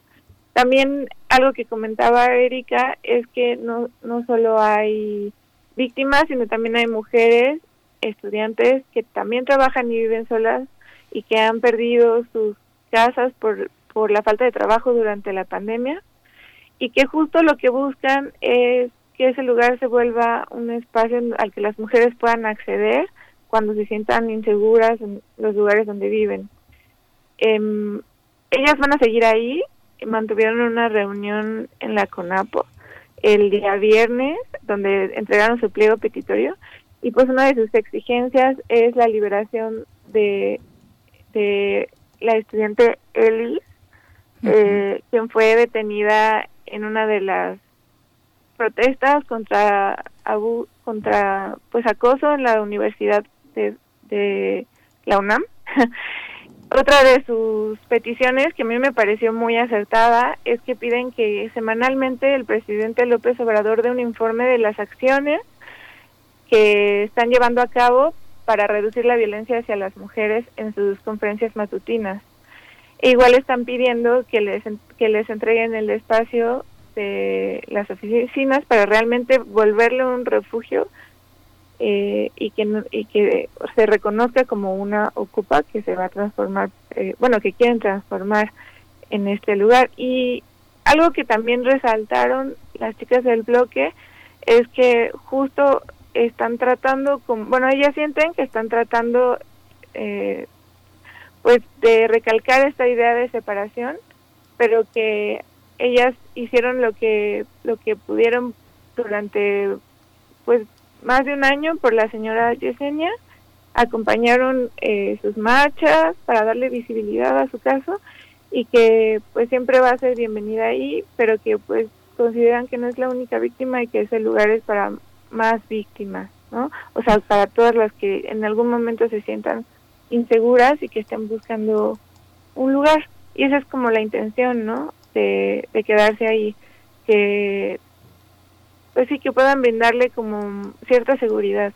Algo y algo por último que, quisiera resaltar que se me hizo muy lindo es que el, el fin de semana pude platicar con otra de las chicas del bloque y le pregunté como qué es lo que ellas están buscando dejarle a las mujeres, ¿no? Porque otras mujeres en el pasado nos dejaron el voto, el derecho al voto o el derecho a ir a la universidad, a la educación. Y me contestó que ellas justo están luchando por dejarles lugares seguros, porque saben que quizá terminar con la violencia es una idea muy utópica, pero en ese proceso quieren crear estos espacios donde las mujeres puedan sentirse plenas y seguras para desarrollarse en su vida. Ujú. Pues muchísimas gracias eh, María Fernanda Ruiz, periodista, integrante de pie de página y que realizó la cobertura de esta de represión contra integrantes de colectivos que tomaron instalaciones de la Comisión Estatal de Derechos Humanos. Te agradecemos mucho tu voluntad, tu participación y bueno, pues a seguir adelante con esta tarea informativa y esta presencia que los medios tenemos la responsabilidad de hacer frente a situaciones como estas. Gracias, María Fernanda. A ustedes, hasta luego. Hasta pronto. Hasta pronto. Bueno, ya María Fernanda hablaba y me parece muy importante también no dejarlo pasar este caso de Elis eh, Hernández, esta estudiante de la FES Aragón, estudiante de sociología, que se encuentra desde finales de agosto, que fue el 25 de agosto, fue eh, detenida por judiciales en Ciudad de México, en la Gustavo Amadero, y que ahora se encuentra en un penal de alta seguridad. Es una estudiante de la FES Aragón, estudiante de sociología. Vamos a hacer una pausa, vamos a hacer una pausa, vamos con música, esto está a cargo de Pris. La canción que escucharemos se titula Unity.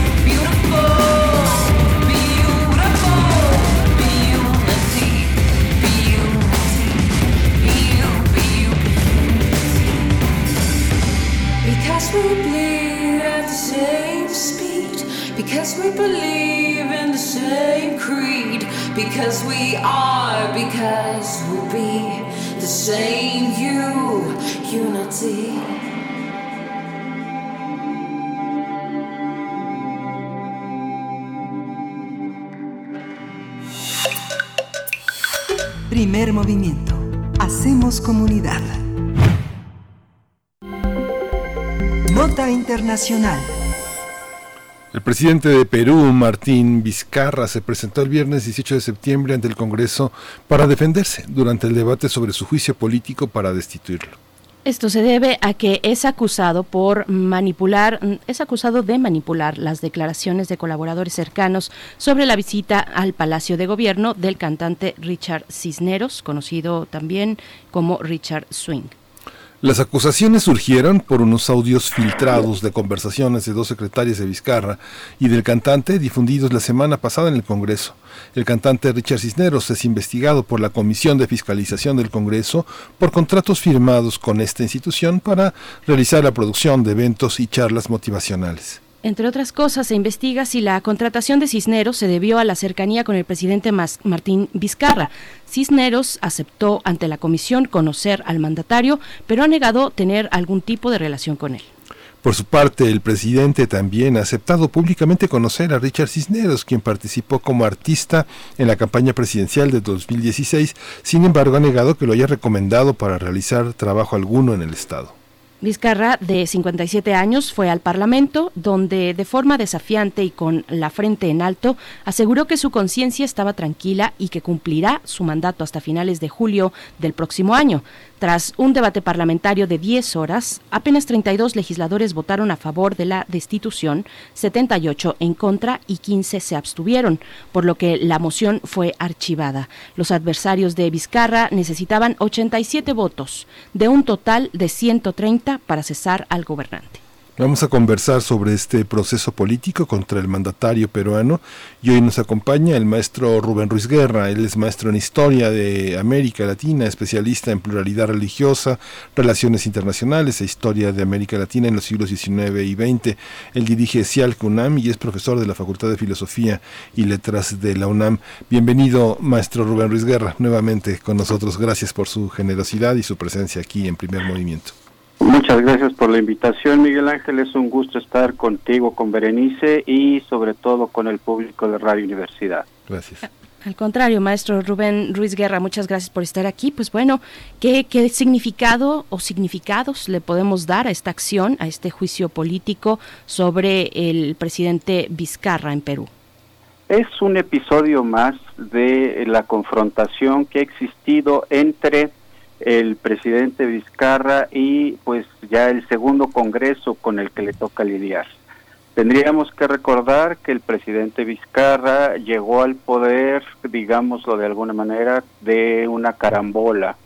Él fue el vicepresidente de eh, Pedro Pablo Kuczynski, quien ganó la elección del 2016, si mal no recuerdo, y eh, llegaron, digámoslo así, en una segunda vuelta un poco atropellada en la cual el Congreso fue arrasado por el Fujimorismo, el 75% de la, de la del Congreso era Fujimorista y eh, ellos llegaron con una bancada muy, muy pequeña. Hubo varios elementos, así varios momentos de conflicto entre Congreso y presidente, en, fundamentalmente porque el presidente Vizcarra tomó la lucha contra la corrupción como uno de los elementos centrales de su política y para presentarse ante la sociedad.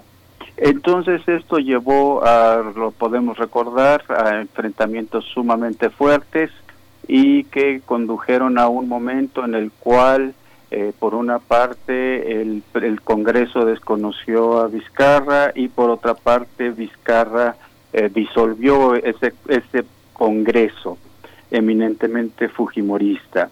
En este proceso tuvo un papel muy importante una, figura, un, núcleo clave del gobierno peruano, que es el Tribunal Constitucional, quien terminó dándole la razón a Vizcarra. ¿Qué, ¿En qué consistió el que le dieran la, razón? Por una parte, se disolvió el Congreso, y esto obligó a una nueva elección que se generó a principios de este año. Y la idea era que ese Congreso pudiera de alguna manera terminar el periodo constitucional de vigencia del Congreso que había electo en 16. El tema es que la elección resultó muy peculiar, el Fujimorismo salió de la eh, eh del de, la preeminencia política en el Congreso, de tener el 75%, ahora tiene más o menos el 15% de la, del Congreso, lo cual es eh, un poco menos, es del 10%. Y por otra parte, el, quedó muy fragmentado. actualmente en un Congreso de 130 personas, la bancada más grande tiene eh, casi el 11% de la representación política. Hay nueve partidos políticos en ese Congreso y ninguno responde, ninguno respalda al presidente Vizcarra. En este hecho de la contratación parece ser irregular de Richard Cisneros, Richard Swing, como se hace llamar en el ámbito de la farándula, eh, pues generó una situación sumamente incómoda para el presidente. Ha habido dimes y diretes, grabaciones han salido por aquí y por allá. Y bueno, pues es un hecho que es digno de ser investigado por las eh, partes específicas del, gobierno peruano, del Estado peruano, para ver cuáles son las responsabilidades, deslindar y en su caso castigar lo que haya que castigar. El tema aquí es que ese acto, si se llega a comprobar que hay elementos delictivos en él, es un acto frente al cual la figura del presidente es inmune, no se le puede juzgar por eso. Es por eso que desde el Congreso, con una investigación apenas en pañales, apenas iniciándose acerca del tema, eh, decidieron algunas personas eh, eh, vacar al presidente, es decir, pedirle la renuncia por una figura que se llama incapacidad moral.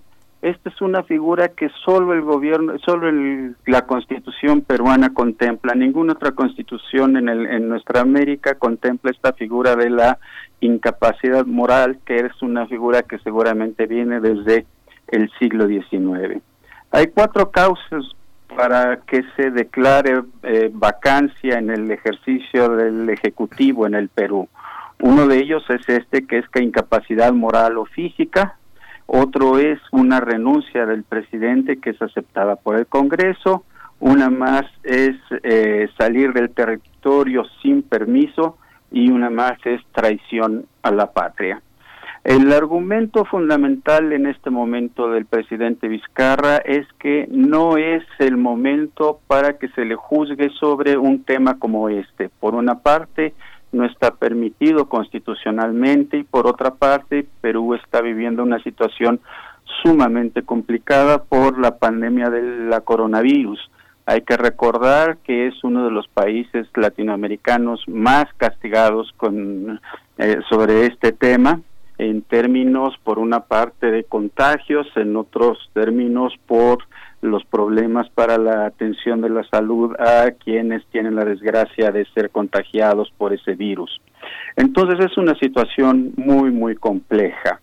Ahora, eh, fue muy interesante lo que sucedió entre que se aceptó la vacancia, eh, la, la propuesta de vacar al, al, presidente Vizcarra y el momento de la votación. Sucedieron varias cosas importantes. Eh, por una parte, el presidente Vizcarra pidió al Tribunal Constitucional que detuviera el proceso lo cual a lo cual no accedió el Tribunal Constitucional porque dijo que no había una urgencia de tomar una decisión en ese sentido. Por otra parte, salieron por ahí también informaciones acerca de algunas acciones que había tomado el presidente del Congreso, Manuel Merino, quien había hablado con algunos de los altos mandos militares eh, no se sabe exactamente cuál es el contenido de esos diálogos. Merino hizo que fue, que fue para pedirles calma a los altos mandos militares, pero también se argumenta que ya Merino estaba pidiendo el respaldo de las Fuerzas Armadas, que estaba tratando de armar un gabinete alterno y eso de alguna manera alineó de la posición en favor de de, destituir al presidente, eh, alienó varias eh, bancadas, de tal manera que en el momento que se tomó la votación, solo votaron a favor de la destitución del presidente Vizcarra dos partidos políticos que fueron por una parte el Frente Popular Agrario Peruano y por otra parte el partido que eh, la Unión por el Perú, que es un partido que es liderado por Antauro Humala, quien es hermano de quien fuera presidente Aullanta Humala. Ni siquiera el Fujimorismo apoyó la moción de destitución del presidente Vizcarra. ¿El presidente se convirtió en un persecutor del fujimorismo o realmente es un persecutor de la corrupción en Perú que tiene formas muy distintas? Eh, mira, es difícil hacer una diferencia ahí. Tendríamos que recordar que en el Perú el fujimorismo es considerado una dictadura, una dictadura perversa, corrupta, y que eh, de alguna manera echó a perder una buena parte del sistema político peruano.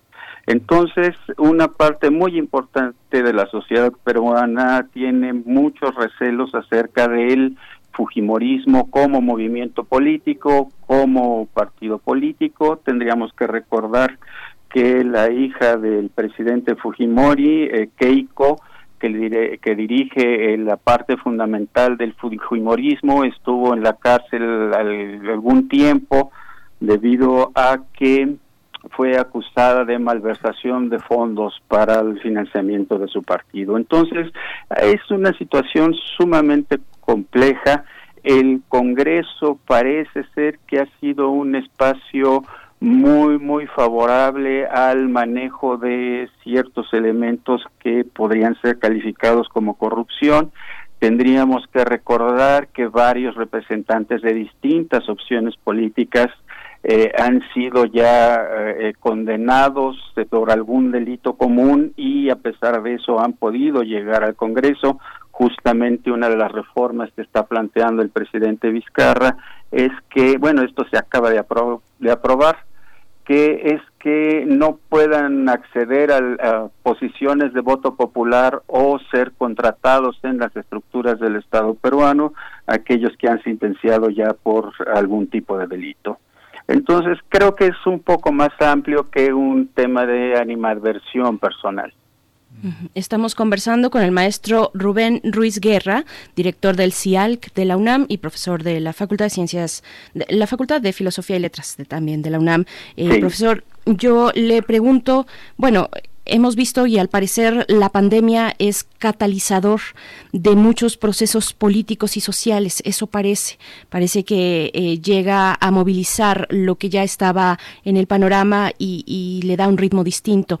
¿Qué pasa con la pandemia en el Perú? ¿Cómo ha influido la situación de salud en la situación política también del país? Bueno, tenemos que recordar, y quiero insistir en esto, que la pandemia en el Perú la ha golpeado fundamentalmente a la población. Estamos hablando de alrededor de 700 mil contagios, estamos hablando de alrededor de 30 mil muertes en un país que tiene 33 millones de, habitantes. Si lo quisiéramos comparar con el nuestro, que es eh, tres veces mayor, pues las cifras son bastante aterradoras, están en muchos sentidos muy cercanas a las nuestras, que son también aterradoras. Entonces tenemos que empezar por eso. la pandemia ha generado varios problemas, y no solo en el Perú, sino en toda la región. Tenemos que hablar, por una parte, de lo que algunos consideran un surgimiento de un autoritarismo particularmente presidencial. El tema del confinamiento ha sido un tema sumamente cuestionado. Recordamos que en Chile ha habido protestas muy fuertes en ese sentido, en Argentina también ya las están habiendo y en varios otros países de nuestra región.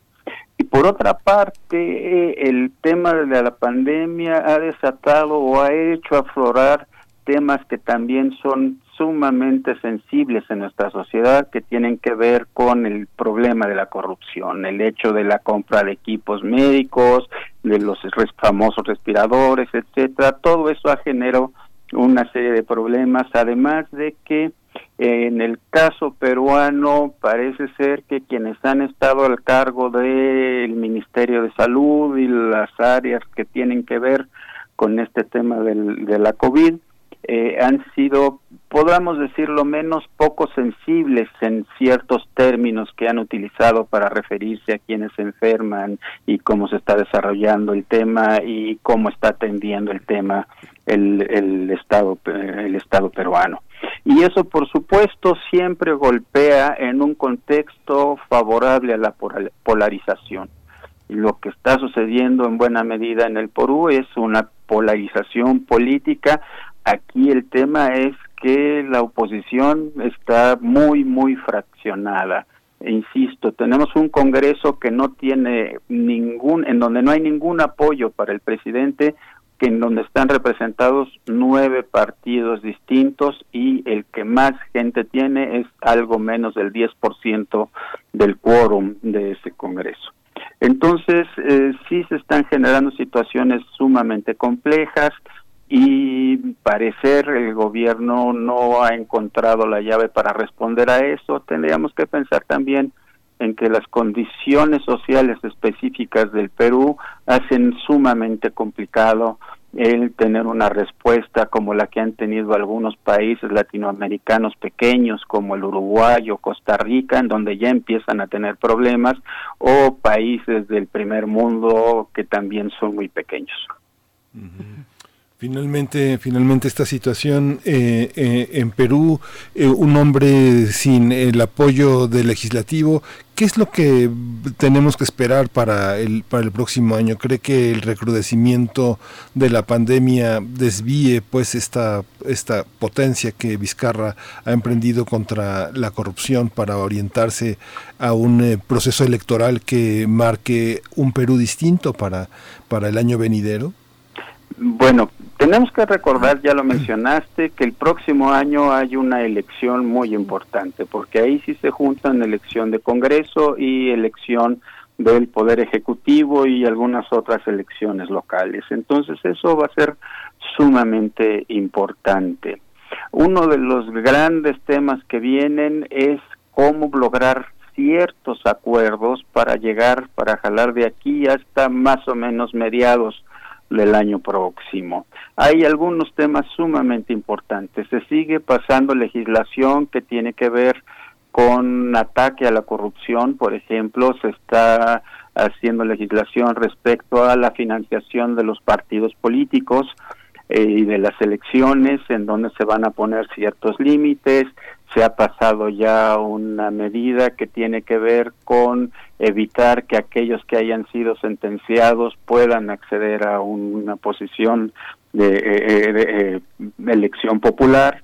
Eh, hay que ver también con otros elementos como la designación del Tribunal Constitucional. De hecho, la, una muy buena parte de ese tribunal ya terminó su periodo, pero como no ha habido una nueva designación, siguen en funciones y este es un proceso sumamente complicado que se dice, que se dirime específicamente al interior del Congreso. Entonces, todos estos son temas que llaman a la atención política y que obligan a un proceso de diálogo y de concertación, que es justamente en lo que está ahora el presidente Vizcarra después de que ha pasado este trago amargo. Hay algunos analistas que piensan que, bueno, pues libró esta, pero no sabemos si pueda librar un segundo intento de destitución. Yo creo que aquí un elemento muy importante, y si es cierto lo que se dice acerca de aquella llamada del presidente del Congreso a algunos de los altos mandos militares, es que el ejército desde los problemas del año pasado ha mantenido una posición institucional sumamente significativa, no se ha metido en, en camisa de once varas, no ha hecho pronunciamientos de corte político, ha obedecido a su comandante supremo en lo que le ha tocado hacer y eso que le ha tocado hacer no ha significado particularmente un ejercicio de la fuerza bruta. Maestro, ya hacia el final, al menos de mi parte de esta conversación, bueno, son elecciones generales, son e-, elecciones amplias, importantes, con muchos cargos populares a elegir para el próximo año, a mediados de año. No estoy segura si es en julio o en abril. Eh, tengo por aquí una nota que es el domingo 11 de abril, pero también eh, por ahí una información del, de julio finales de julio. Bueno, la pregunta, ¿hay eh, reglas transitorias excepcionales para llevar a cabo estos comicios generales en el Perú mm, de cara a la pandemia, que todavía, bueno, no sabremos cómo estaremos en ese momento, pero, pero bueno, previendo las eh, condiciones sanitarias para una jornada como esa en el Perú? Eh, hasta donde yo sé, no las hay todavía. Son unas elecciones, digamos, ordinarias, no son extraordinarias. La extraordinaria fue la de enero de este año. Esas son unas elecciones que eh, se adelantaron un poco, en realidad el presidente Vizcarra las adelantó como medio año nada más, ¿no? Pero no hay eh, ningún otro elemento que las haga extraordinarias, excepto, por supuesto, el, eh, el tema de la pandemia, que, bueno, pues ya nos ha demostrado que no, no es suficiente para eliminar procesos electorales. Recordamos que lo que sucedió en República Dominicana, por ejemplo, y también tendríamos que tener presente que en un futuro muy cercano habrá elección en, el, en Bolivia. Entonces, eh, eh, esto yo creo que va a seguir su curso normal. Pues le agradecemos muchísimo, eh, maestro Rubén Ruiz Guerra, este panorama de Perú, un país complejo, muy rico con todo y que atraviesa esta enorme crisis, eh, el pasado que tiene pues, pues eso es una gran promesa de resiliencia que este no es la primera vez que la crisis peruana llega a estos niveles, pero bueno, muchas gracias por su panorama. Eh, Rubén Ruiz Guerra maestro en Historia de América, especialista en pluralidad religiosa, relaciones internacionales e historia de América Latina del siglo XIX y el siglo XX, director del CIALCE de la UNAM y profesor de la Facultad de Filosofía y Letras. Muchas gracias por esta mañana tan llena de referencias, tan llena de, tarea para, para pensar Perú en lo que queda en estos meses venideros. Gracias. Ciertamente, muchísimas gracias a ustedes, siempre es un gusto acompañarles. Muchas gracias. maestro Rubén Ruiz Guerra. Pues bueno, vamos a hacer un corte musical. Son las 8 con 53 minutos en esta mañana de lunes, lunes 21 eh, de septiembre, en el que pues damos inicio formalmente a las actividades académicas al periodo 2020-2021, esto en los calendarios anuales, semestre 2021-1, eh, precisamente para los calendarios semestrales. Y pues bueno, con este, con este panorama eh, dentro, en las cuestiones de, de la pandemia, las cuestiones sanitarias, pues es que la UNAM inicia este semestre mm, de manera inédita, completamente en vía remota. Mm, a lo largo de esta semana, pues se irán dando los regresos, los inicios escalonados en las distintas eh, facultades, escuelas, centros de investigación, en fin. Pues bueno, vamos a hacer una pausa musical, Miguel Ángel. ¿Qué vamos a escuchar? vamos a escuchar de esta de Brenda Fassi, Amagent. ngingene this time.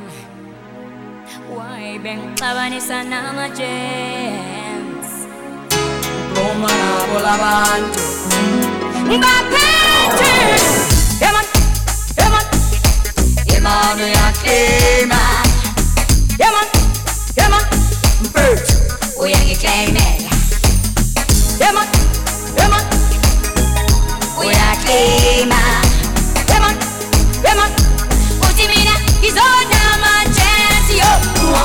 I wonder why. I wonder why you call my song. Désolé, un peu tout. Um peu très loin. Un jazz.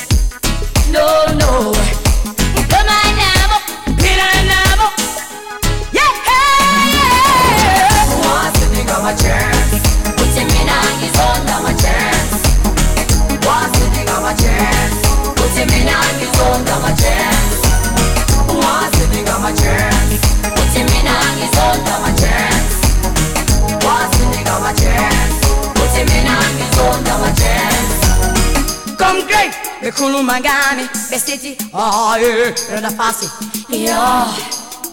Ah, maram minam peju Minagi as pillel Pill I want I'm feeling feel like too Awa was up the margins na book by Isaac Yeah, what?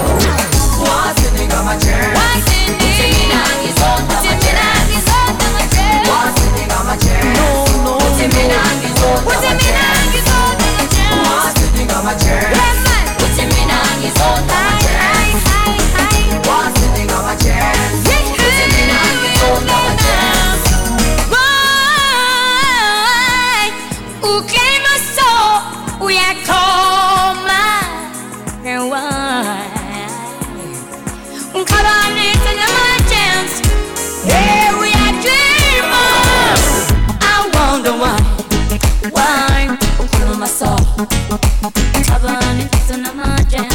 Yes, yes. As I'm claiming so.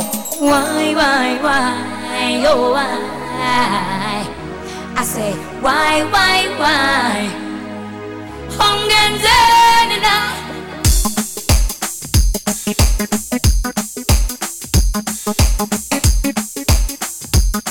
Yes, turning on. Yeah, you blow my now on my chance.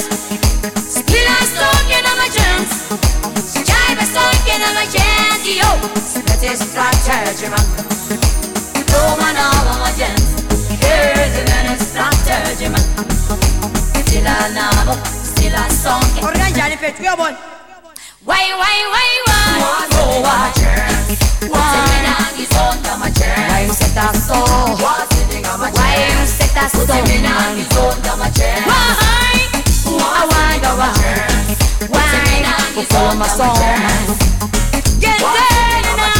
Virtue to me now. I'm phela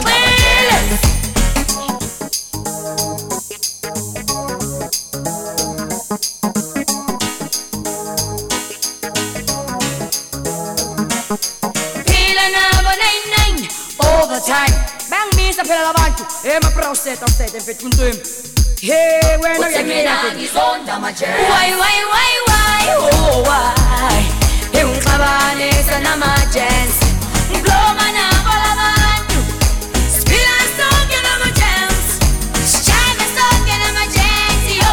Siphethe istrategy man. Engifile nabo 99 all the time all the time mbloma nabamajensi Soak and chance. We when I could do it. We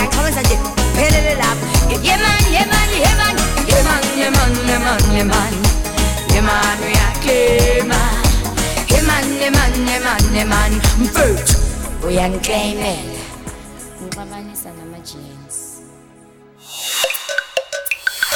Primer movimiento. Hacemos comunidad. Estamos ya de vuelta aquí en primer movimiento, son las 8 con 59 minutos, estamos a punto de despedirnos de la radio Nicolaita, también de dar continuidad a nuestra tercera hora. Y bueno, en este en esta mañana eh, pues queremos también dar eh, nuestros mejores deseos, eh, saludos a nuestros radioescuchas que son estudiantes universitarios, que son académicos o académicas, por ahí Mayra Lizondo nos decía, hoy no los podré escuchar porque estaré dando inicio a precisamente a la materia que imparte en el posgrado en esta universidad y bueno, eh, no dejen de compartirnos sus experiencias, sus expectativas también en este inicio de ciclo escolar. Hace Hace unos momentos el rector de la UNAM, Enrique Graue Vigers, pues dio la bienvenida a los que por primera vez se eh, forman parte de esta comunidad universitaria, a los que ingresan a bachillerato o a las licenciaturas y también a los que continúan pues con su carrera, con sus trabajos académicos dentro de la universidad. Él hablaba de el respeto, de valorar el respeto entre nosotros, nuestras formas de pensar, las distintas ideologías y creencias, el respeto al género opuesto, a la orientación sexual y a la diversidad, que son, y dijo, deben ser los valores fundamentales de nuestra universidad. Así es que, bueno, este llamado a asumir los valores universitarios de libertad, respeto, tolerancia y esfuerzo para hacerlos nuestros, transmitirlos en el entorno que ahora tenemos, que es el entorno virtual, que no deja de ser real y bueno, que esto nos debería identificar como universitarios de esta casa de estudios, es lo que dijo el doctor Enrique Graue Vigers, rector de la UNAM Miguel Ángel. Sí, pues volvemos a una universidad distinta. La semana pasada tuvimos eh, una conversación sobre los cursos abiertos para mejorar las posibilidades de la docencia, tanto como profesores como alumnos, porque las, las visualizaciones que desde el alumnado se tienen de lo que preparan los profesores a distancia, pues es distinta y también requiere una enorme preparación Así que pues les damos la bienvenida. Qué bueno que esta universidad está, sea, sea distinta, nos obliga a reformular todo lo que sabemos, todo lo que queremos saber y todo lo que estamos dispuestos a entender con unos estudiantes que vamos a ver a distancia, pero que su cercanía, sus ganas, pues desde la semana pasada, Berenice, te confieso que están ya listos, dando la bienvenida, muy ansiosos de, de iniciar. Es maravilloso, es una de las grandes experiencias que nos da la oportunidad la universidad de tener con esta, con esta, también con, esta nueva manera de, de entender la educación a distancia. Por supuesto, pues enhorabuena y bienvenidos, bienvenidas a este ciclo escolar. Vamos a hacer una pausa, son las nueve con un minuto, nos despedimos de la radio Nicolaita, estamos en primer movimiento. Síguenos en redes sociales. Encuéntranos en Facebook como Primer Movimiento y en Twitter como arroba PMovimiento. Hagamos comunidad.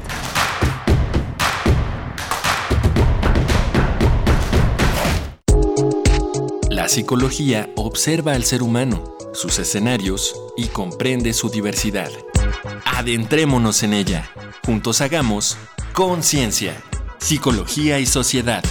Cuarta temporada. Un programa de análisis y reflexión con Berenice Camacho y los doctores Mariana Gutiérrez Lara, Jorge Álvarez Martínez y Laura Ramos Langurén. Todos los lunes a las 18 horas por el 96.1 de FM y su retransmisión los jueves a las 16 horas por el 860 de AM. O si lo prefieres, escucha el podcast en radiopodcast.unam.mx. Radio UNAM, Experiencia Sonora. Gracias. A ti que a pesar del peligro estás en el hospital luchando contra este virus. Que dejas a los tuyos en casa para ir a cuidar a los que están enfermos. Aun cuando te mandan a la guerra sin fusil. Que superando carencias, miedo y cansancio, curas, atiendes, animas, limpias. Porque tú haces funcionar al sector salud de México y lo entregas todo por tu vocación y tu amor a este país. De corazón a corazón, muchas, muchas gracias. PRD, la verdadera opción de la gente. He tenido como un miedo muy profundo a, a la soledad. El cristal es la droga que más he amado y más he odiado. Estoy luchando para ya no volver a consumir cristal. Me ha ocasionado el consumo de sustancias fue perder la noción de las cosas que sucedían a mi alrededor. Tuve una recaída en las adicciones muy fuerte y pues casi muero. En el mundo de las drogas no hay final feliz.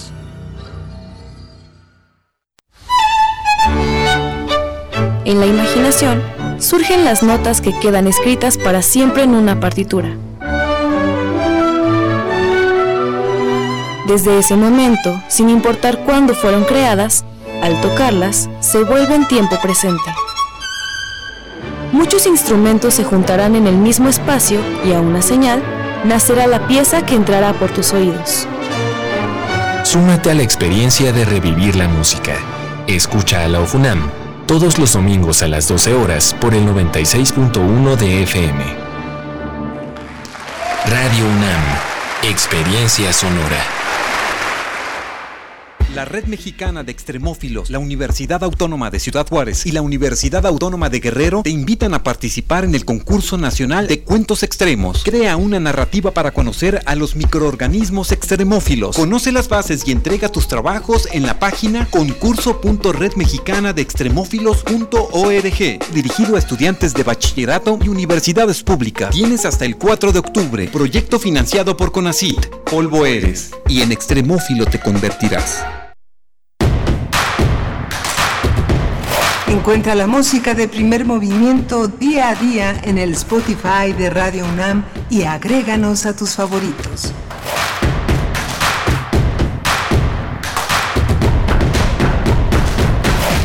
Buenos días, ya estamos en primer movimiento, en la tercera hora de primer movimiento, ya eh, con un inicio de jornada en este lunes 21 de septiembre. eh, le, le damos eh, esta tercera hora la bienvenida a nuestra compañera eh, Frida Saldívar, que está en la conducción de la producción ejecutiva, Socorro Montes en los controles técnicos y Berenice Camacho en la conducción. Buenos días, Berenice. Buenos días, Miguel Ángel Quemain. Aquí seguimos haciendo comunidad con ustedes. Escríbanos a redes sociales, arroba P Movimiento. Estamos así en Twitter, Primer Movimiento UNAM en Facebook. En unos momentos más, pues tendremos la poesía necesaria en la voz de Miguel Ángel Quemain.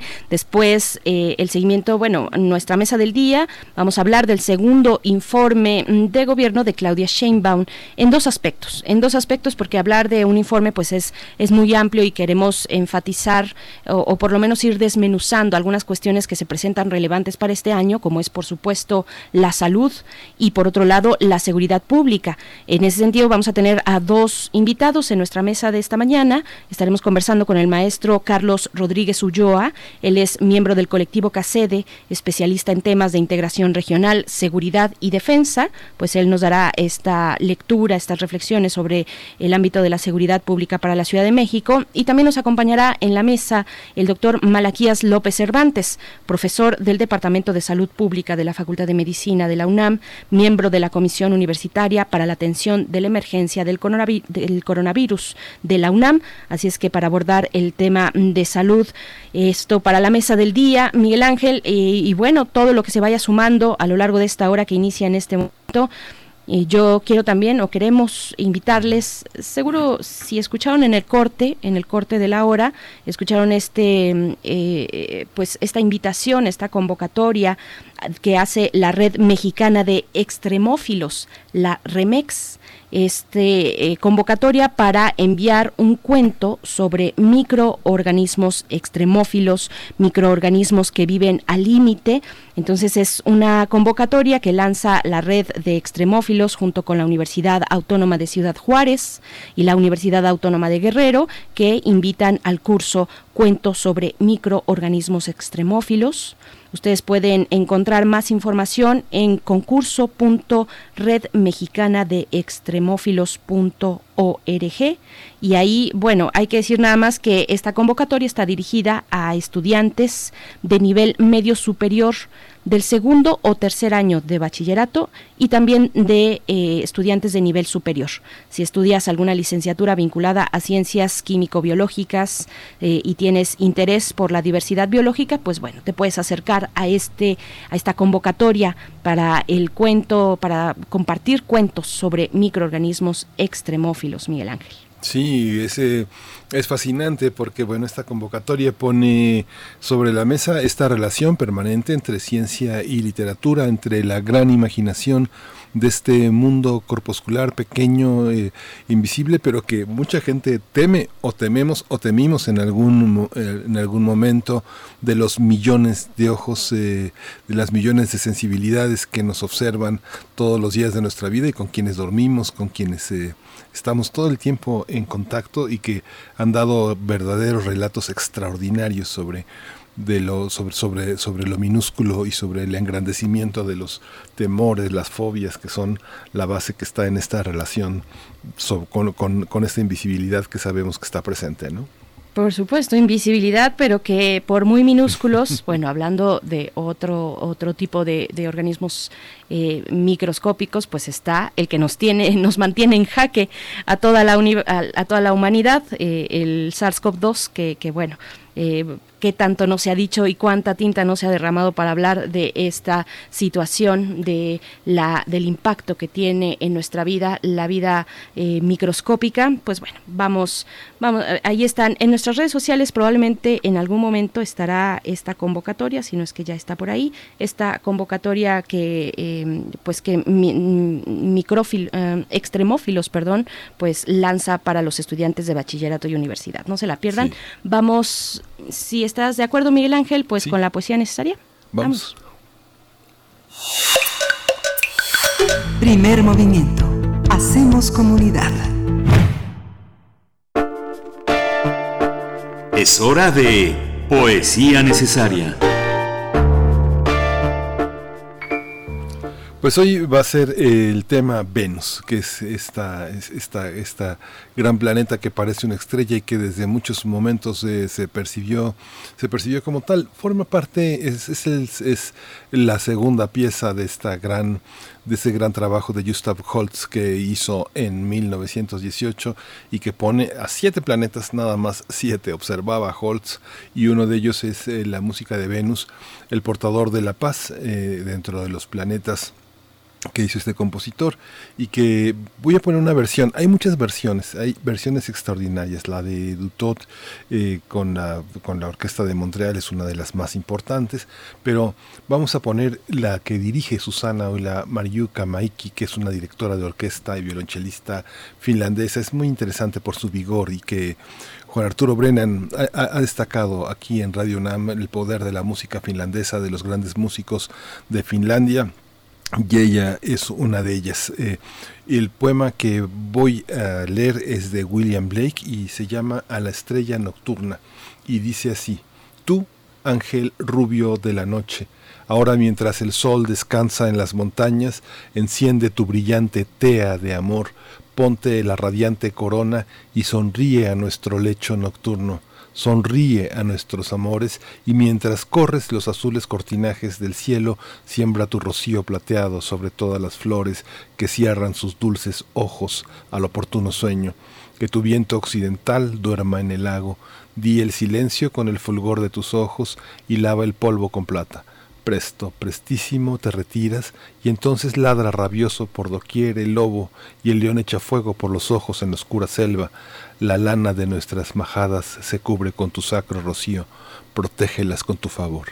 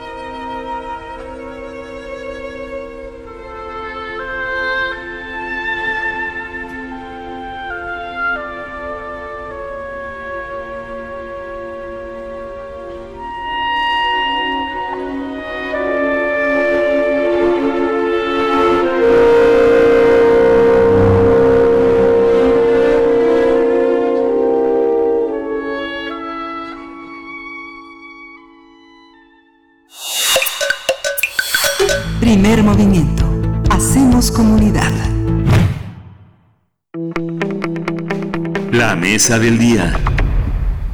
Claudia Sheinbaum, jefa de gobierno de la Ciudad de México, presentó la semana pasada su segundo informe de gobierno. Desde el Palacio del Ayuntamiento y de manera virtual, la mandataria destacó las acciones de su administración en diversos temas, sobre todo en materia de seguridad y el manejo de la pandemia. Sheinbaum afirmó que de enero de 2019 a la fecha han disminuido los índices delictivos en la Ciudad de México. Dijo que en los últimos 20 meses se redujo al 50% los delitos de alto impacto, los homicidios disminuyeron en un 57%, el robo de vehículos con violencia bajó en 40% y el robo a negocio con violencia disminuyó también en 64%. En el caso de la pandemia de la COVID-19, Claudia Sheinbaum afirmó que aunque la Ciudad de México no cerró sus puertas durante la contingencia sanitaria, se logró contener la propagación del coronavirus y no se registraron brotes descontrolados entre la población. Vamos a hacer un análisis sobre el segundo informe de gobierno de Claudia Sheinbaum en los temas del manejo de la pandemia y también el de seguridad. Para ello nos acompañan dos especialistas, cada uno en sus ámbitos de análisis. Eh, doy la bienvenida al maestro Carlos Rodríguez Ulloa. Él es miembro del colectivo CACEDE, el colectivo de análisis de la seguridad con democracia. Y, y, bueno, es especialista en temas de integración regional, seguridad y defensa. Maestro Carlos Rodríguez Ulloa, gracias por estar en primer movimiento. Bienvenido. Buenos días, muchas gracias a ustedes y un saludo al auditorio. Gracias, gracias. También presento al doctor Malaquías López Cervantes. Él es profesor del Departamento de Salud Pública de la Facultad de Medicina de la UNAM y es miembro también de la Comisión Universitaria para la Atención de la Emergencia del Coronavirus de la UNAM. Le doy la bienvenida. Muchas gracias por estar esta mañana nuevamente con nosotros, doctor Malaquías López Cervantes. Muchas gracias, Miguel Ángel, Berenice, Carlos. Pues estoy a la orden y mucho, muy agradecido por la invitación. Gracias. Gracias a los dos. Pues bueno, yo les pido iniciar con un panorama desde estos dos ámbitos de su especialización, cada uno desde la seguridad y desde la salud, eh, que se presentan y se reflejan en este segundo informe de gobierno de la jefa de, gobierno de la Ciudad de México. Maestro Carlos Rodríguez Ulloa, empezamos con este análisis sobre seguridad. Bueno, mira, a ver, me parece que una, un término, digamos, que englobaría toda la administración actual, es de claroscuro. Efectivamente, se ha logrado una reducción importante en, en, distintos rubros de la incidencia delictiva, pero esta, esta reducción en buena medida también responde al periodo de confinamiento que pasamos en la Ciudad de México.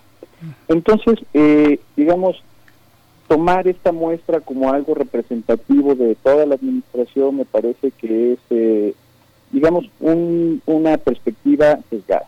Sin embargo, hay que aclarar que sí se han hecho avances importantes en materia de fortalecimiento institucional a las áreas de procuración de justicia, como eh, la Fiscalía de la Ciudad de México y como la Secretaría de Seguridad Pública. Pero eso no quita que haya grandes rubros y grandes tareas por hacer. Que por ejemplo, te adelanto dos ejemplos. El uno, el más importante, a mi modo de ver, es el tema de los feminicidios. Ahí no solamente en la Ciudad de México, sino a nivel nacional, hemos visto cómo esta violencia contenida se ha recrudecido contra, contra las mujeres, especialmente durante esta época de confinamiento, que insisto, las cifras eh, no han terminado de reflejar la dureza de este fenómeno.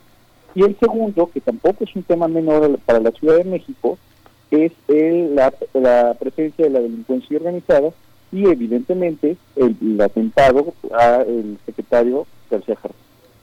Uh. Doctor Malaquías, eh, su análisis inicial en temas de salud, el manejo de la pandemia, por supuesto.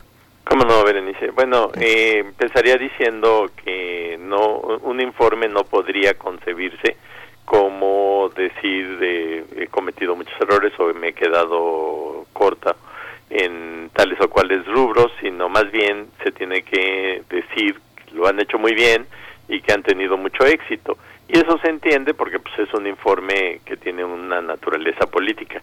Pero bueno, eh, en el caso de México como país, eh, hubo un documento recientemente publicado en la revista Lancet, que es una evaluación que incluye muchos países, 90 países del mundo. Y México queda eh, por allí del lugar casi 70. ¿no? Entonces es un país que pues reprobó en muchos de los rubros en los que se hacen las evaluaciones. Básicamente tiene que ver con el tema de las de la cantidad de pruebas de detección de casos que se llevaron a cabo y bueno, pues nosotros somos de no solo el número 70 en pruebas, sino estamos somos el peor en, de los 90 en, en pruebas, ¿no? Y estamos compitiendo casi por ser el país que menos pruebas ha hecho en todo el mundo en todo el tiempo en relación a COVID. El Distrito Federal nos presenta un informe en el que dice que pues no, que aquí no, que se cambió la estrategia, que se empezaron a hacer pruebas y hasta seis mil pruebas al día.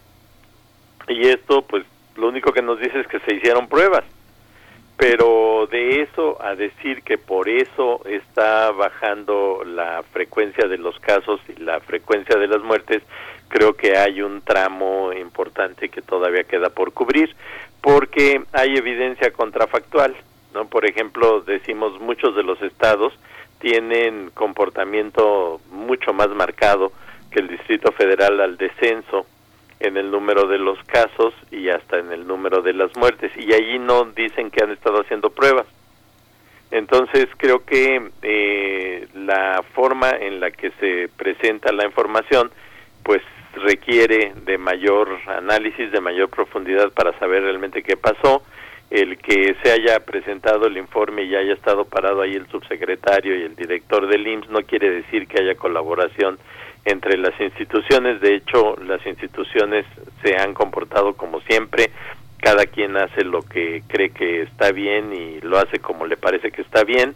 No es cierto que tengamos un sistema de salud único y que esté y que esté trabajando de manera bien coordinada, aunque en el caso de la COVID hay que reconocer que con el paso del tiempo se fue ordenando esto de los hospitales a los que se iba llevando a la gente pero quiero cerrar rápidamente por decir que se gravita excesivamente en el tema de que las camas sí fueron suficientes, pero pues el que las camas hayan sido suficientes no quiere decir que las camas hayan sido buenas.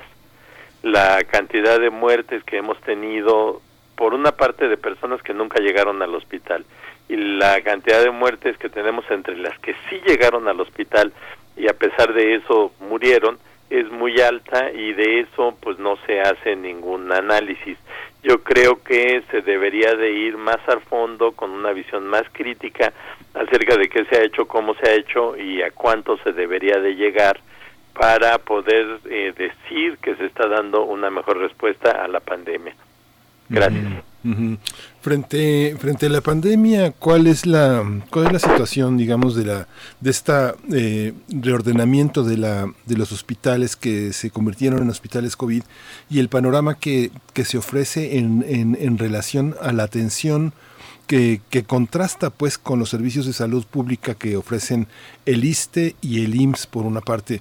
Yo recuerdo una, una, una parte en la que eh, eh, el exsecretario de Salud, José Narro, señaló una, dio, dio, una pauta que afectó notablemente a la ciudad, que fue una discusión en la que señaló que todos los hospitales estaban en la obligación de atender cualquier padecimiento, sea o no este, la persona adscrita al sistema de salud, tenga o no un sistema de salud, debe ser atendida bajo, el, bajo los parámetros que diga cada institución, pero ser atendida, no postergarla, no postergar esa atención que veíamos que una ambulancia llegaba y empezaba a dar un tour eh, por distintos hospitales que no querían recibir a las personas afectadas. ¿Cómo pasa, qué pasa con esto en la ciudad y cómo el COVID eh, modifica esta, esta recepción de enfermos y la continuidad del tratamiento a padecimientos pues más crónicos como no sé, arteriosclerosis, por ejemplo, época, etcétera, ¿no? Bueno, sí, es cierto, mira que por un lado la ley dice que en condiciones de urgencia cualquier institución, cualquier hospital debe de atender a cualquier persona independientemente de su afiliación o su capacidad de pago. Entonces, por ejemplo, una persona que recibe alguna herida y que tiene cerca un hospital, pues ese hospital debería de recibir a la persona y darle atención de inmediato sin exigirle ningún tipo de garantía de pago o de afiliación. Y yo creo que a eso fue a lo que se refirió en su momento el doctor Narro, pero no atender de cualquier cosa a cualquier persona en cualquier momento y en cualquier lugar. Esa es otra aspiración que está todavía más lejana. Es parte del planteamiento que se ha hecho en la administración federal eh, vigente. Es decir, vamos a tener un sistema de salud único, pero no se ve cómo. Entonces, en México, pues igual que en otros países, estamos viviendo la tragedia de que se decidió atender a quienes tuviesen la infección por COVID y eh, eh, habrían llegado a un nivel tal de gravedad que pone en vida, su, su, vida está en peligro, pero también se han dejado de atender a todos los demás. Y esto ha sido un precio que pues se está pagando en todas partes y que apenas recientemente está llamando la atención. Un exceso de muertes, por ejemplo, brutal, y que pues no podemos decir que todas son muertes por COVID, son muertes de otras personas, de otras por provocadas por otros problemas que fueron dejados de atender en todo el sistema de salud durante esta pandemia. Entonces se han abierto las rutas, si es cierto, se ha logrado tener una mejor eh, organización en la distribución de los enfermos por COVID en el año, pero se ha dejado de atender una gran cantidad de problemas de otra índole.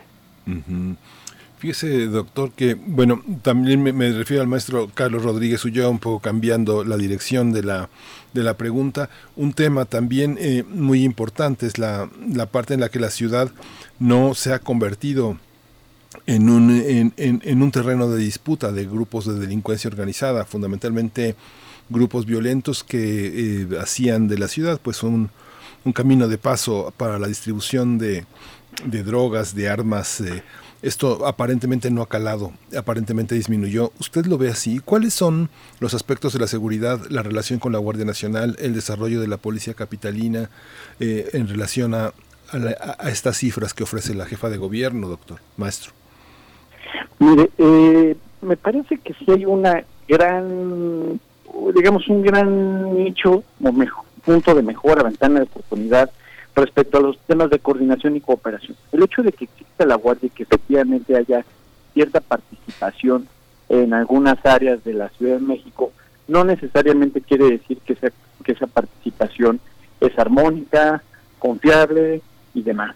Eh, me parece que hay una gran orientación, llamémosle así, política del tema y eso eh, no ayuda tanto como parece. ¿no?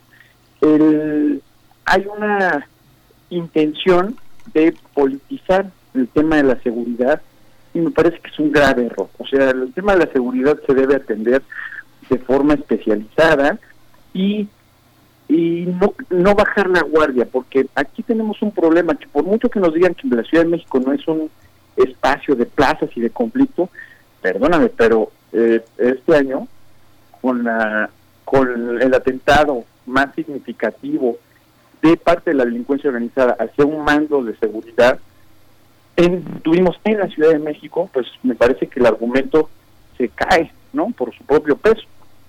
Entonces, ayer el, tema que, me parece significativo es darle un, un, tratamiento, eh, llamémosle responsable al tema de delincuencia organizada en la Ciudad de México.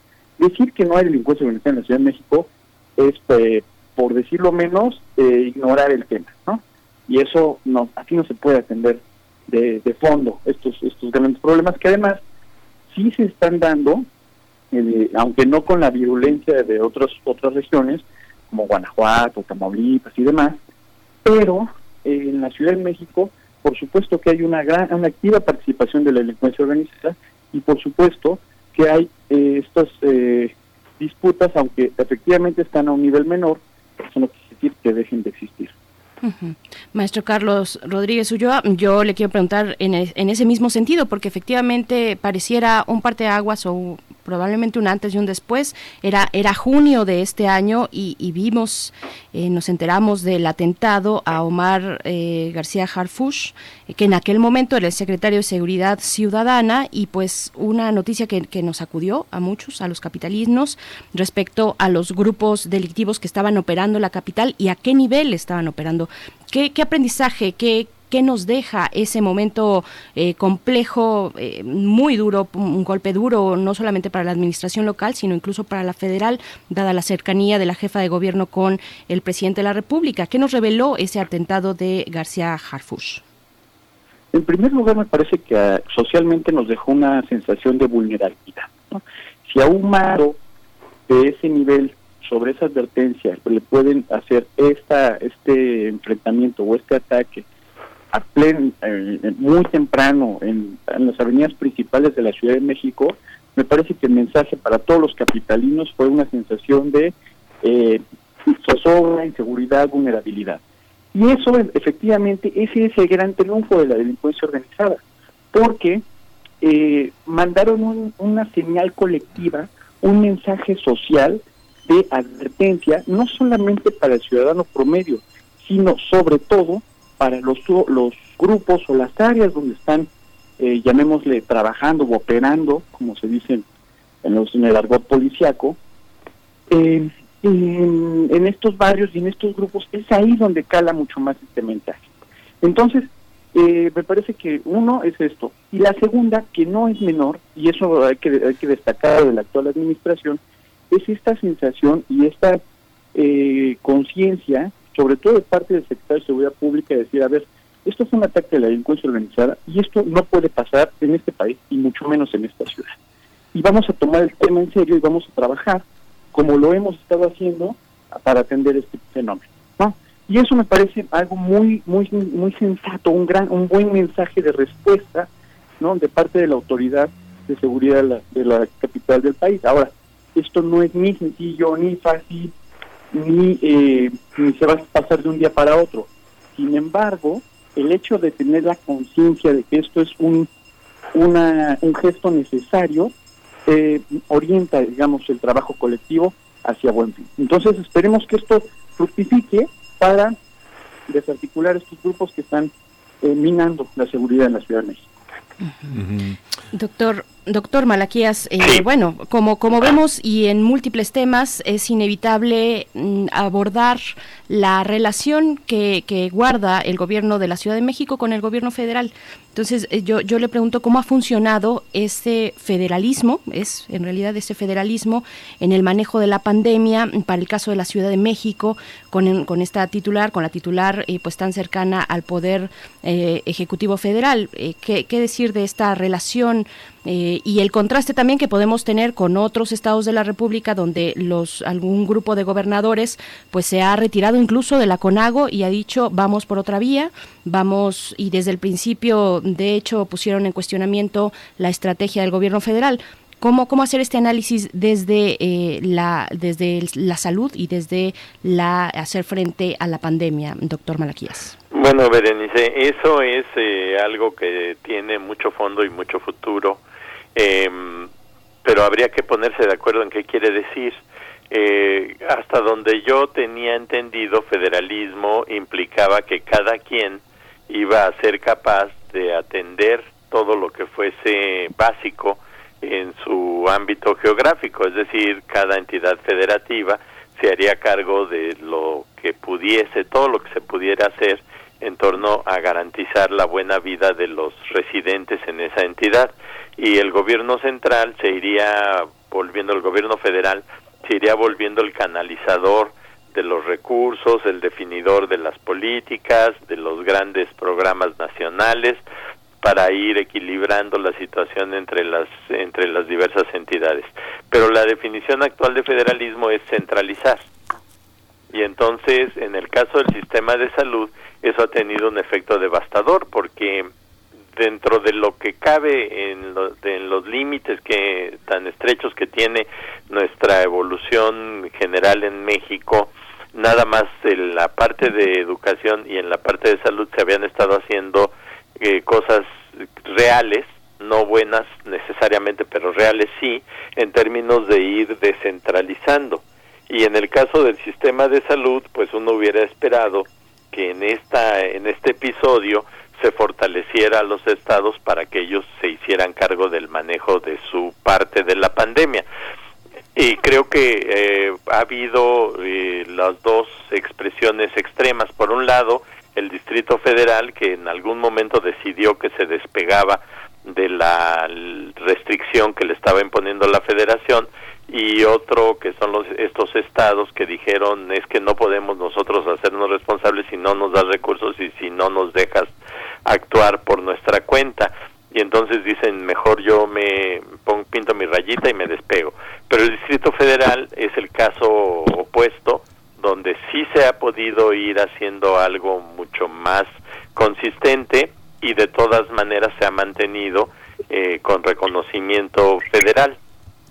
Entonces, específicamente tiene que ver con las pruebas, con la búsqueda de casos para tratar de ofrecerles un mejor manejo. Habrá que evaluar cuál es el resultado de la detección de casos. Si efectivamente esto les da un mejor pronóstico a quienes ya están enfermos y si ha tenido la repercusión que se dice públicamente en términos de reducción de los contagios, que, que ahí no, no veo cómo porque no se tiene una estrategia realmente efectiva para detectar casos y seguir a sus contactos, para detectar nuevos casos entre los contactos y evitar que se continúen los contagios. Lo que se hace es que se ponen lugares en cada espacio en las colonias y la gente va y si quiere pues pide que le hagan la prueba. Y si tiene características que se consideren adecuadas pues sí se le toma la muestra. Pero creo que esa no es la, la mejor manera, aunque por lo menos se están haciendo pruebas y por lo menos se está detectando más tempranamente a las personas.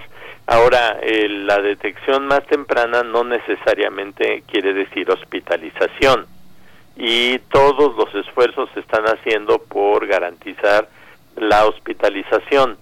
En muchos casos la gente no quiere ir a los hospitales, eso ha pasado durante toda la pandemia, pero se volvió una conducta más extrema cuando se empezó a saber que pues la gente entraba a los hospitales y salía muerta. Y entonces dijeron ya no queremos que nos lleven a los hospitales. Entonces creo que todo esto configura un escenario muy complejo que requiere una respuesta muy compleja y se ha presentado de manera muy simplista diciendo hay camas. Sí, esta visión de la, de, la, de la pandemia y la salud en relación con el autoritarismo. Digamos, hay una parte del seguimiento de contactos y hay una parte de las pruebas que, que, que, tiene, que tiene por lo menos ese cariz. Hay una parte que tiene que ver con la organización de la actividad pública que no está estrictamente regulada, que la hacen los particulares eh, amparados en la idea de que son reuniones eh, familiares y que sabemos que muchas muchas mucha de la vida eh, periférica en cuanto a la diversión, en cuanto a la vida este de la ciudad transcurren esas, eh, en esos rubros. No ha habido la violencia del Estado de México, de algunos estados del norte del país, que persiguen a los organizadores de bodas, bautizos, este, fiestas familiares, Día de la Madre, toda esta parte.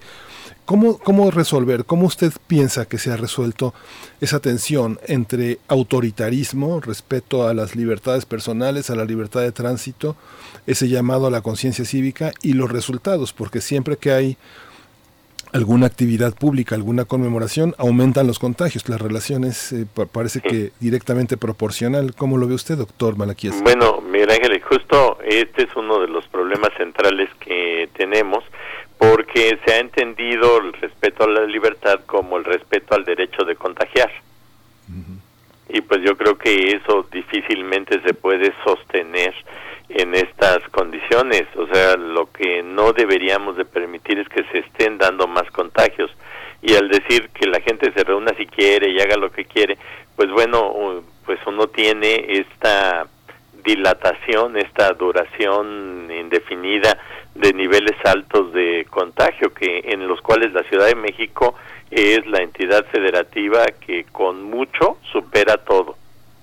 O sea, estamos arriba de cualquier otra parte del país porque en parte se ha tratado de garantizar mayor actividad económica dejando que la gente haga más cosas y con esta visión de que no yo respeto sus libertades pues entonces se pueden prodigar contagios por todas partes. Creo que hay que buscar un equilibrio mucho más eficaz para el control de una epidemia doctor eh, Carlos Rodríguez Ulloa, un poco también en ese sentido, este, libertades, seguridad y, justicia también en ese contexto en el que inevitablemente la seguridad va de la mano de la pandemia. ¿Usted ve alguna relación que tenga que ver con la pandemia y estas cifras que pues sí se han modificado de una manera muy notable en cuanto a la- a la delincuencia, al delito común, al delito que todos los días veíamos, robo casa habitación, a transeúnte, robo con mano armada, robo con violencia, robo de autos,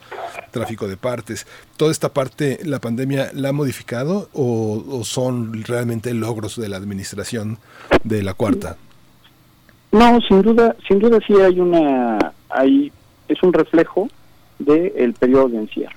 O sea, en buena medida, al, al guardarse distintos aspectos sociales, por ejemplo, se reduce, eh, esto porque es muy significativo, se reduce el robo a casa habitación porque los ladrones saben que la gente está en su casa. ¿no? Entonces no van a robar como normalmente, entre comillas, normalmente lo harían. ¿no? Porque efectivamente es, es esto, ¿no? Y hay, un- hay una serie de disuasores, por ejemplo, el robo a, a transporte, pues si no es lo mismo arriesgarte por 30 pasajeros que por dos pasajeros, o sea, no no, no vale la pena, llamémosle así, ¿no? Entonces, así hay una serie de, de- razones que explican esta reducción significativa, sobre todo en este primer semestre. Me parece muy importante darle seguimiento a estos temas porque la lógica dice, la lógica delictiva, que va, va a haber un repunte eh, en la segunda mitad del año. Entonces, eh, vender o promover eh, el, como un éxito la, la reducción de cifras durante un periodo total y absolutamente atípico. Me parece, eh, digamos, eh, demasiado optimista. En realidad debería de tomarse por lo menos toda la muestra de, de este año para poder hacer ya evaluaciones eh, sólidas sobre qué se está haciendo y qué no y hasta dónde. ¿no? Y respecto al tema de seguridad y el equilibrio entre seguridad, libertades y, y pandemia, me parece que si no hay una fórmula universal un punto de equilibrio universal, creo que desde el gobierno, desde el Estado, el mensaje obligado es de una conciencia colectiva. ¿no? Es decir, a ver, vamos a responsabilizarnos de la el bienestar o de la salud en este momento de todos los mexicanos. ¿no? Y si bien efectivamente el tolete, por alguna manera, no es la primera alternativa, sí hay una serie de mensajes intermedios que pueden avanzar o incidir en este proceso. ¿no?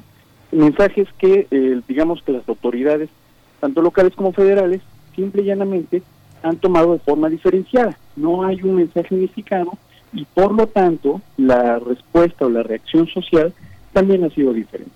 No solamente por ese factor, evidentemente también está el factor socioeconómico. El factor socioeconómico que eh, nos presiona, digamos, para salir a la calle y buscar eh, sustento cotidiano.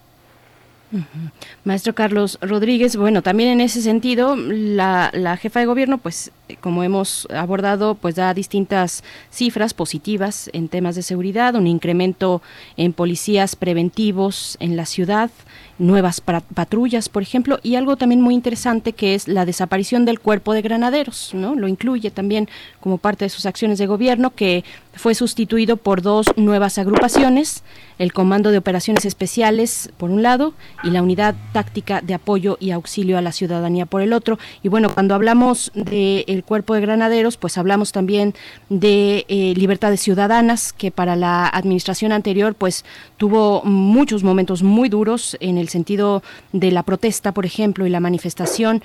¿Cómo, cómo entender cuáles son los resultados que podemos empezar a ver con la desaparición de estos cuerpos, la creación de otros más especializados en el ámbito de, de las liberta- libertades ciudadanas y de la seguridad también en la Ciudad de México, maestro? Claro. Mira, en primer lugar, gracias por la pregunta, en primer lugar me parece que hay que dejar evolucionar la iniciativa. O sea, el hecho de eh, haber eh, cambiado el nombre de los granaderos o haber suprimido a los granaderos y sustituirlos por estas dos eh, estas dos agrupaciones me parece una iniciativa significativa no Eh, que vale mucho la pena pero hay que dejarla madurar justamente para mostrar cuáles son sus principales diferencias respecto a los granaderos que es de donde vienen no con todo el sesgo de, de contra las libertades ciudadanas que tú mencionas.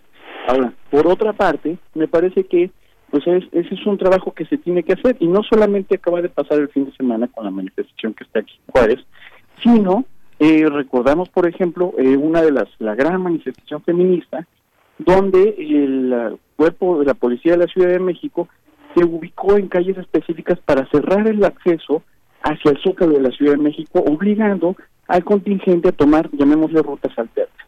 Entonces, eh, el mensaje aquí me parece que es de eh, un uso, eh, eh, un uso de las capacidades institucionales, pues para orientar estas estas manifestaciones ciudadanas. Y si efectivamente es una ciudad, pues la Ciudad de México siempre se caracteriza por ser una ciudad liberal, eh, con mucha mucha apertura, pero eh, pues los cuerpos de seguridad pues ahí están y siguen haciendo un poco el trabajo similar de forma pues, muy similar, ¿no? Entonces, eh, pues, ese es el gran reto, ¿no? Me parece que es el gran reto y eso en realidad lo vamos a ver, o los resultados los vamos a ver conforme evolucione esta, eh, estas iniciativas y maduren institucionalmente allá adentro. Esperemos que esto efectivamente repre- represente un cambio significativo para las instituciones y por lo tanto en su relación con la ciudadanía de la Ciudad de México. Doctor Malaquías, el INSABI, por supuesto, creo que es algo a lo que le tenemos que poner atención, el INSABI y la gestión de la pandemia, porque fíjese que por aquí en redes sociales nos hacen un comentario que me parece muy sintomático dado el momento ya tan avanzado que, tenemos de esta pandemia. Nos preguntan o le preguntan, ¿dónde nos atendemos? Dice eh, Rosario Martínez, esa siempre ha sido mi duda, ¿dónde nos atendemos si no somos derechohabientes de una institución pública o si no contamos con recursos para atención privada? Y bueno, ahí el INSABI eh, hace su aparición y la pregunta es esa, ¿cómo ha funcionado para el caso de la Ciudad de México y, y en términos generales también la eh, gestión por parte del INSABI frente a la frente a la pandemia, doctor Malaquías?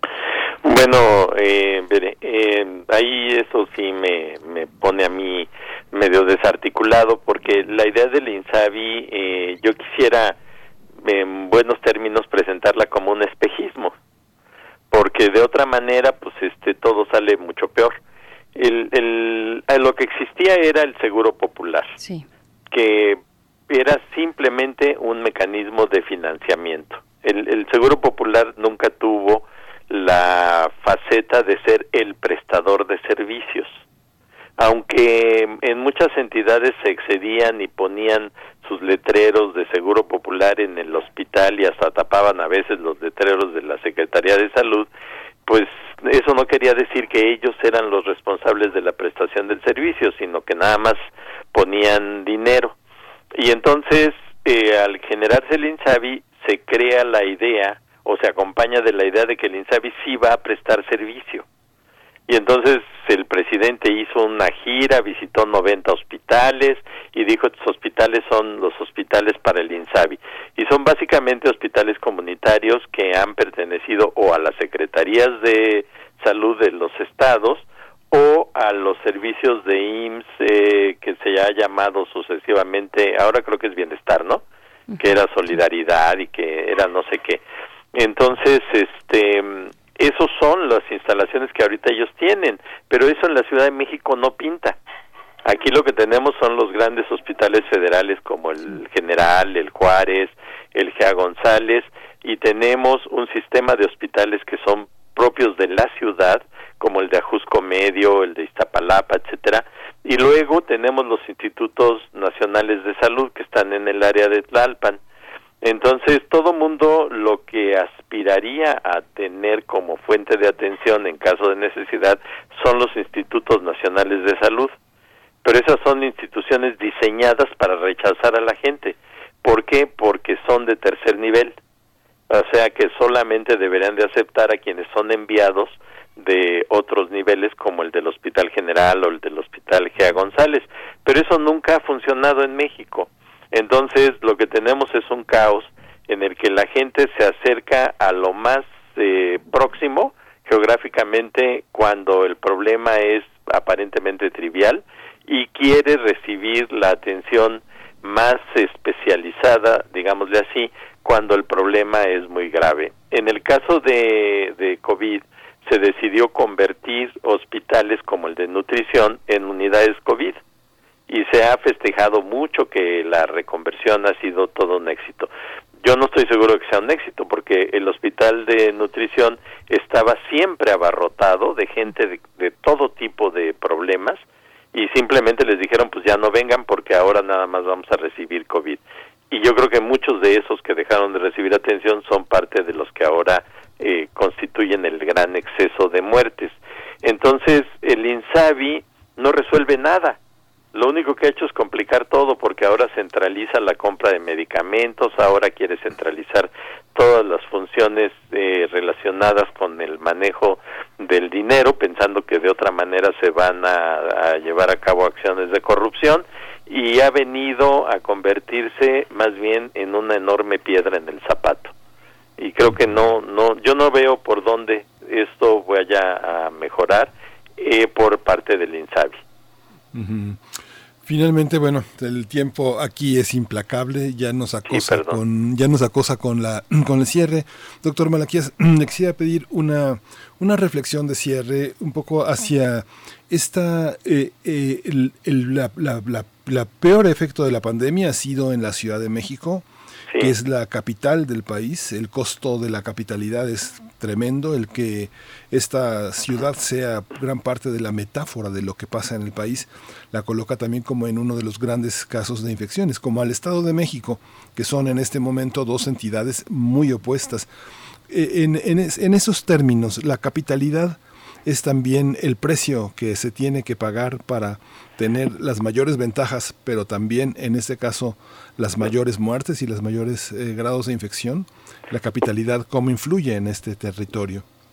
Sí, pero creo yo que deberíamos de ser más flexibles en el criterio de manejo, no quedarnos estacionados nada más en un extremo.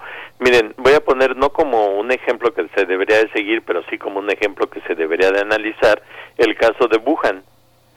El origen de la pandemia es la ciudad de Wuhan en China. Es una es un área eh, tan grande como la Ciudad de México, más grande de hecho que la Ciudad de México y allá hace poco tuvimos noticia de que estaban en un festival acuático. Y entonces dicen, no, pues ¿cómo le hacen para estar en un festival así miles y miles de personas y además ni siquiera tienen cubrebocas? Y si vemos además el desempeño económico, no solo de la ciudad de Wuhan, sino de todo el país de China, es el que menos impacto ha tenido en todo el año, en todo el mundo. Entonces, ¿qué es lo que estamos eh, viviendo? Pues el resultado de acciones que fueron muy contundentes y que llevaron un plazo corto y lograron tener un impacto que hasta la fecha eh, persiste. Ellos eliminaron la transmisión de la enfermedad. Fueron muy radicales, pues sí, porque le dijeron a la gente te quedas en tu casa e incluso les llevaban comida para que no salieran de su casa y lograron romper las cadenas de transmisión. Y una vez rotas, pues regresan a la actividad eh, cotidiana y además económicamente pues vuelven a, a dar este una gran lección. Entonces creo que si no queremos caer en el extremo terrible de decirle a la gente te quedas en tu casa y no sales y a como dé lugar lo respetas, pues qué, poder, qué sí podríamos eh, tener como lección acerca de cómo cortar la transmisión para que no le cueste tan caro a la gente el hecho de vivir en la Ciudad de México. Aunque Wuhan es una provincia, realmente no, no es, eh, tiene muy pocos rasgos de ciudad, ¿no? Bueno, lo que yo he visto en las imágenes no la conozco, pero pues es una ciudad incluso mucho mayor nivel de desarrollo en términos de sus edificios, sus avenidas, su transporte público, etcétera, que la Ciudad de México. Tiene 11 millones. Tiene 11 millones de habitantes. Sí, no es, no es poca cosa. La ciudad, porque la provincia tiene como 30 millones. Sí. Entonces, pues digo, es como el área urbana de la Ciudad de México, ¿no? Sí, aunque los lugares de encuentro de cruces eh, son distintos, eh, de ahí no tanto la, la- la cantidad de población, sino la cantidad de cruces, migración, este, diferencias eh, socioeconómicas, costumbres culturales, como que son las determinantes de que hacen a una ciudad tan compleja. Digo, Londres es más pequeño, pero Nueva York, pero los cruces eh, culturales son verdaderamente radicales, ¿no? Sí. Sí, pues le agradecemos muchísimo, doctor Malaquías. Bueno, pues gracias Miguel Ángel, gracias Berenice, gracias Carlos y gracias sobre todo a la audiencia de Radio UNAM. Muchas gracias, doctor. Hasta Pues, luego. parece que la, que la conversación con el doctor eh, con el doctor Carlos Rodríguez Ulloa se, se interrumpió, pero bueno, le agradecemos a- eh, al doctor Carlos Rodríguez Ulloa, miembro del colectivo CACEDE, especialista en temas de integración regional, seguridad y defensa, que nos haya tomado la llamada el día de hoy y discutir este informe tan importante para el país, porque quienes no vivan en la Ciudad de México tienen muchas determinaciones que cruzan por esta por esta capital, así que pues muchas gracias. Nos vamos con música, ¿verdad, Berenice? Vamos a ir con música. Sí, una lástima que ya no pudimos eh, contactar con el maestro Carlos Rodríguez Ulloa eh, en temas de seguridad para este segundo informe de la jefa de gobierno Claudia Sheinbaum. Vamos a ir con algo de Lumal Talk. Si ustedes los recuerdan, es una agrup- agrupación de rock, jóvenes eh, indígenas chiapanecos. Esto, bueno, estuvieron con nosotros todavía cuando se podía eh, tener la cercanía mm, y sin importar ningún riesgo, pues sin tener ningún riesgo de por medio, estuvieron allí en cabina, Lumaltoc, Canto de la Noche o Quebujel y Cosil es la canción que vamos a escuchar a continuación.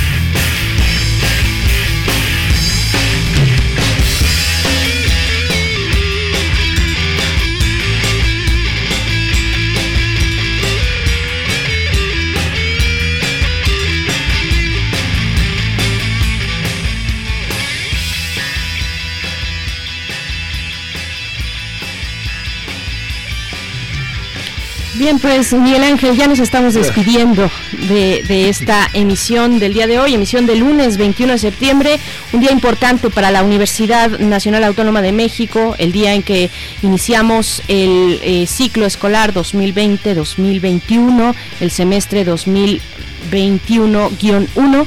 Así es que bueno, enhorabuena para todos los que están de recién ingreso, también para los que continúan con sus labores académicas, con su semestre siguiente, en fin, es un reto para todos, para todos Sí. y todas, administrativos, académicos, académicas, estudiantado y bueno, desde aquí estaremos dando seguimiento a esta nueva etapa pues que se presenta con eso, precisamente con retos desde la virtualidad, Miguel Ángel. Sí, justamente, pues ya, ya nos vamos a recibir y a dar clases. Así que Vámonos. buena mañana. Esto fue primer movimiento. El mundo desde la universidad.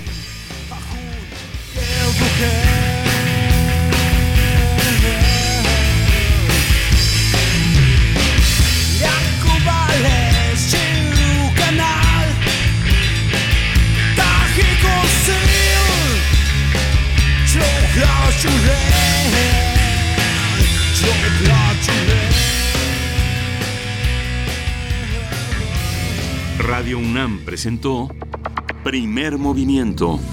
El mundo desde la universidad.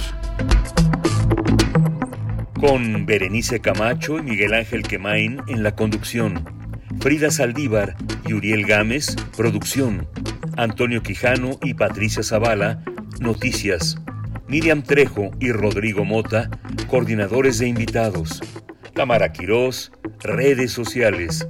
Arturo González y Socorro Montes, Operación Técnica. Y Arlén Cortés, Servicio Social.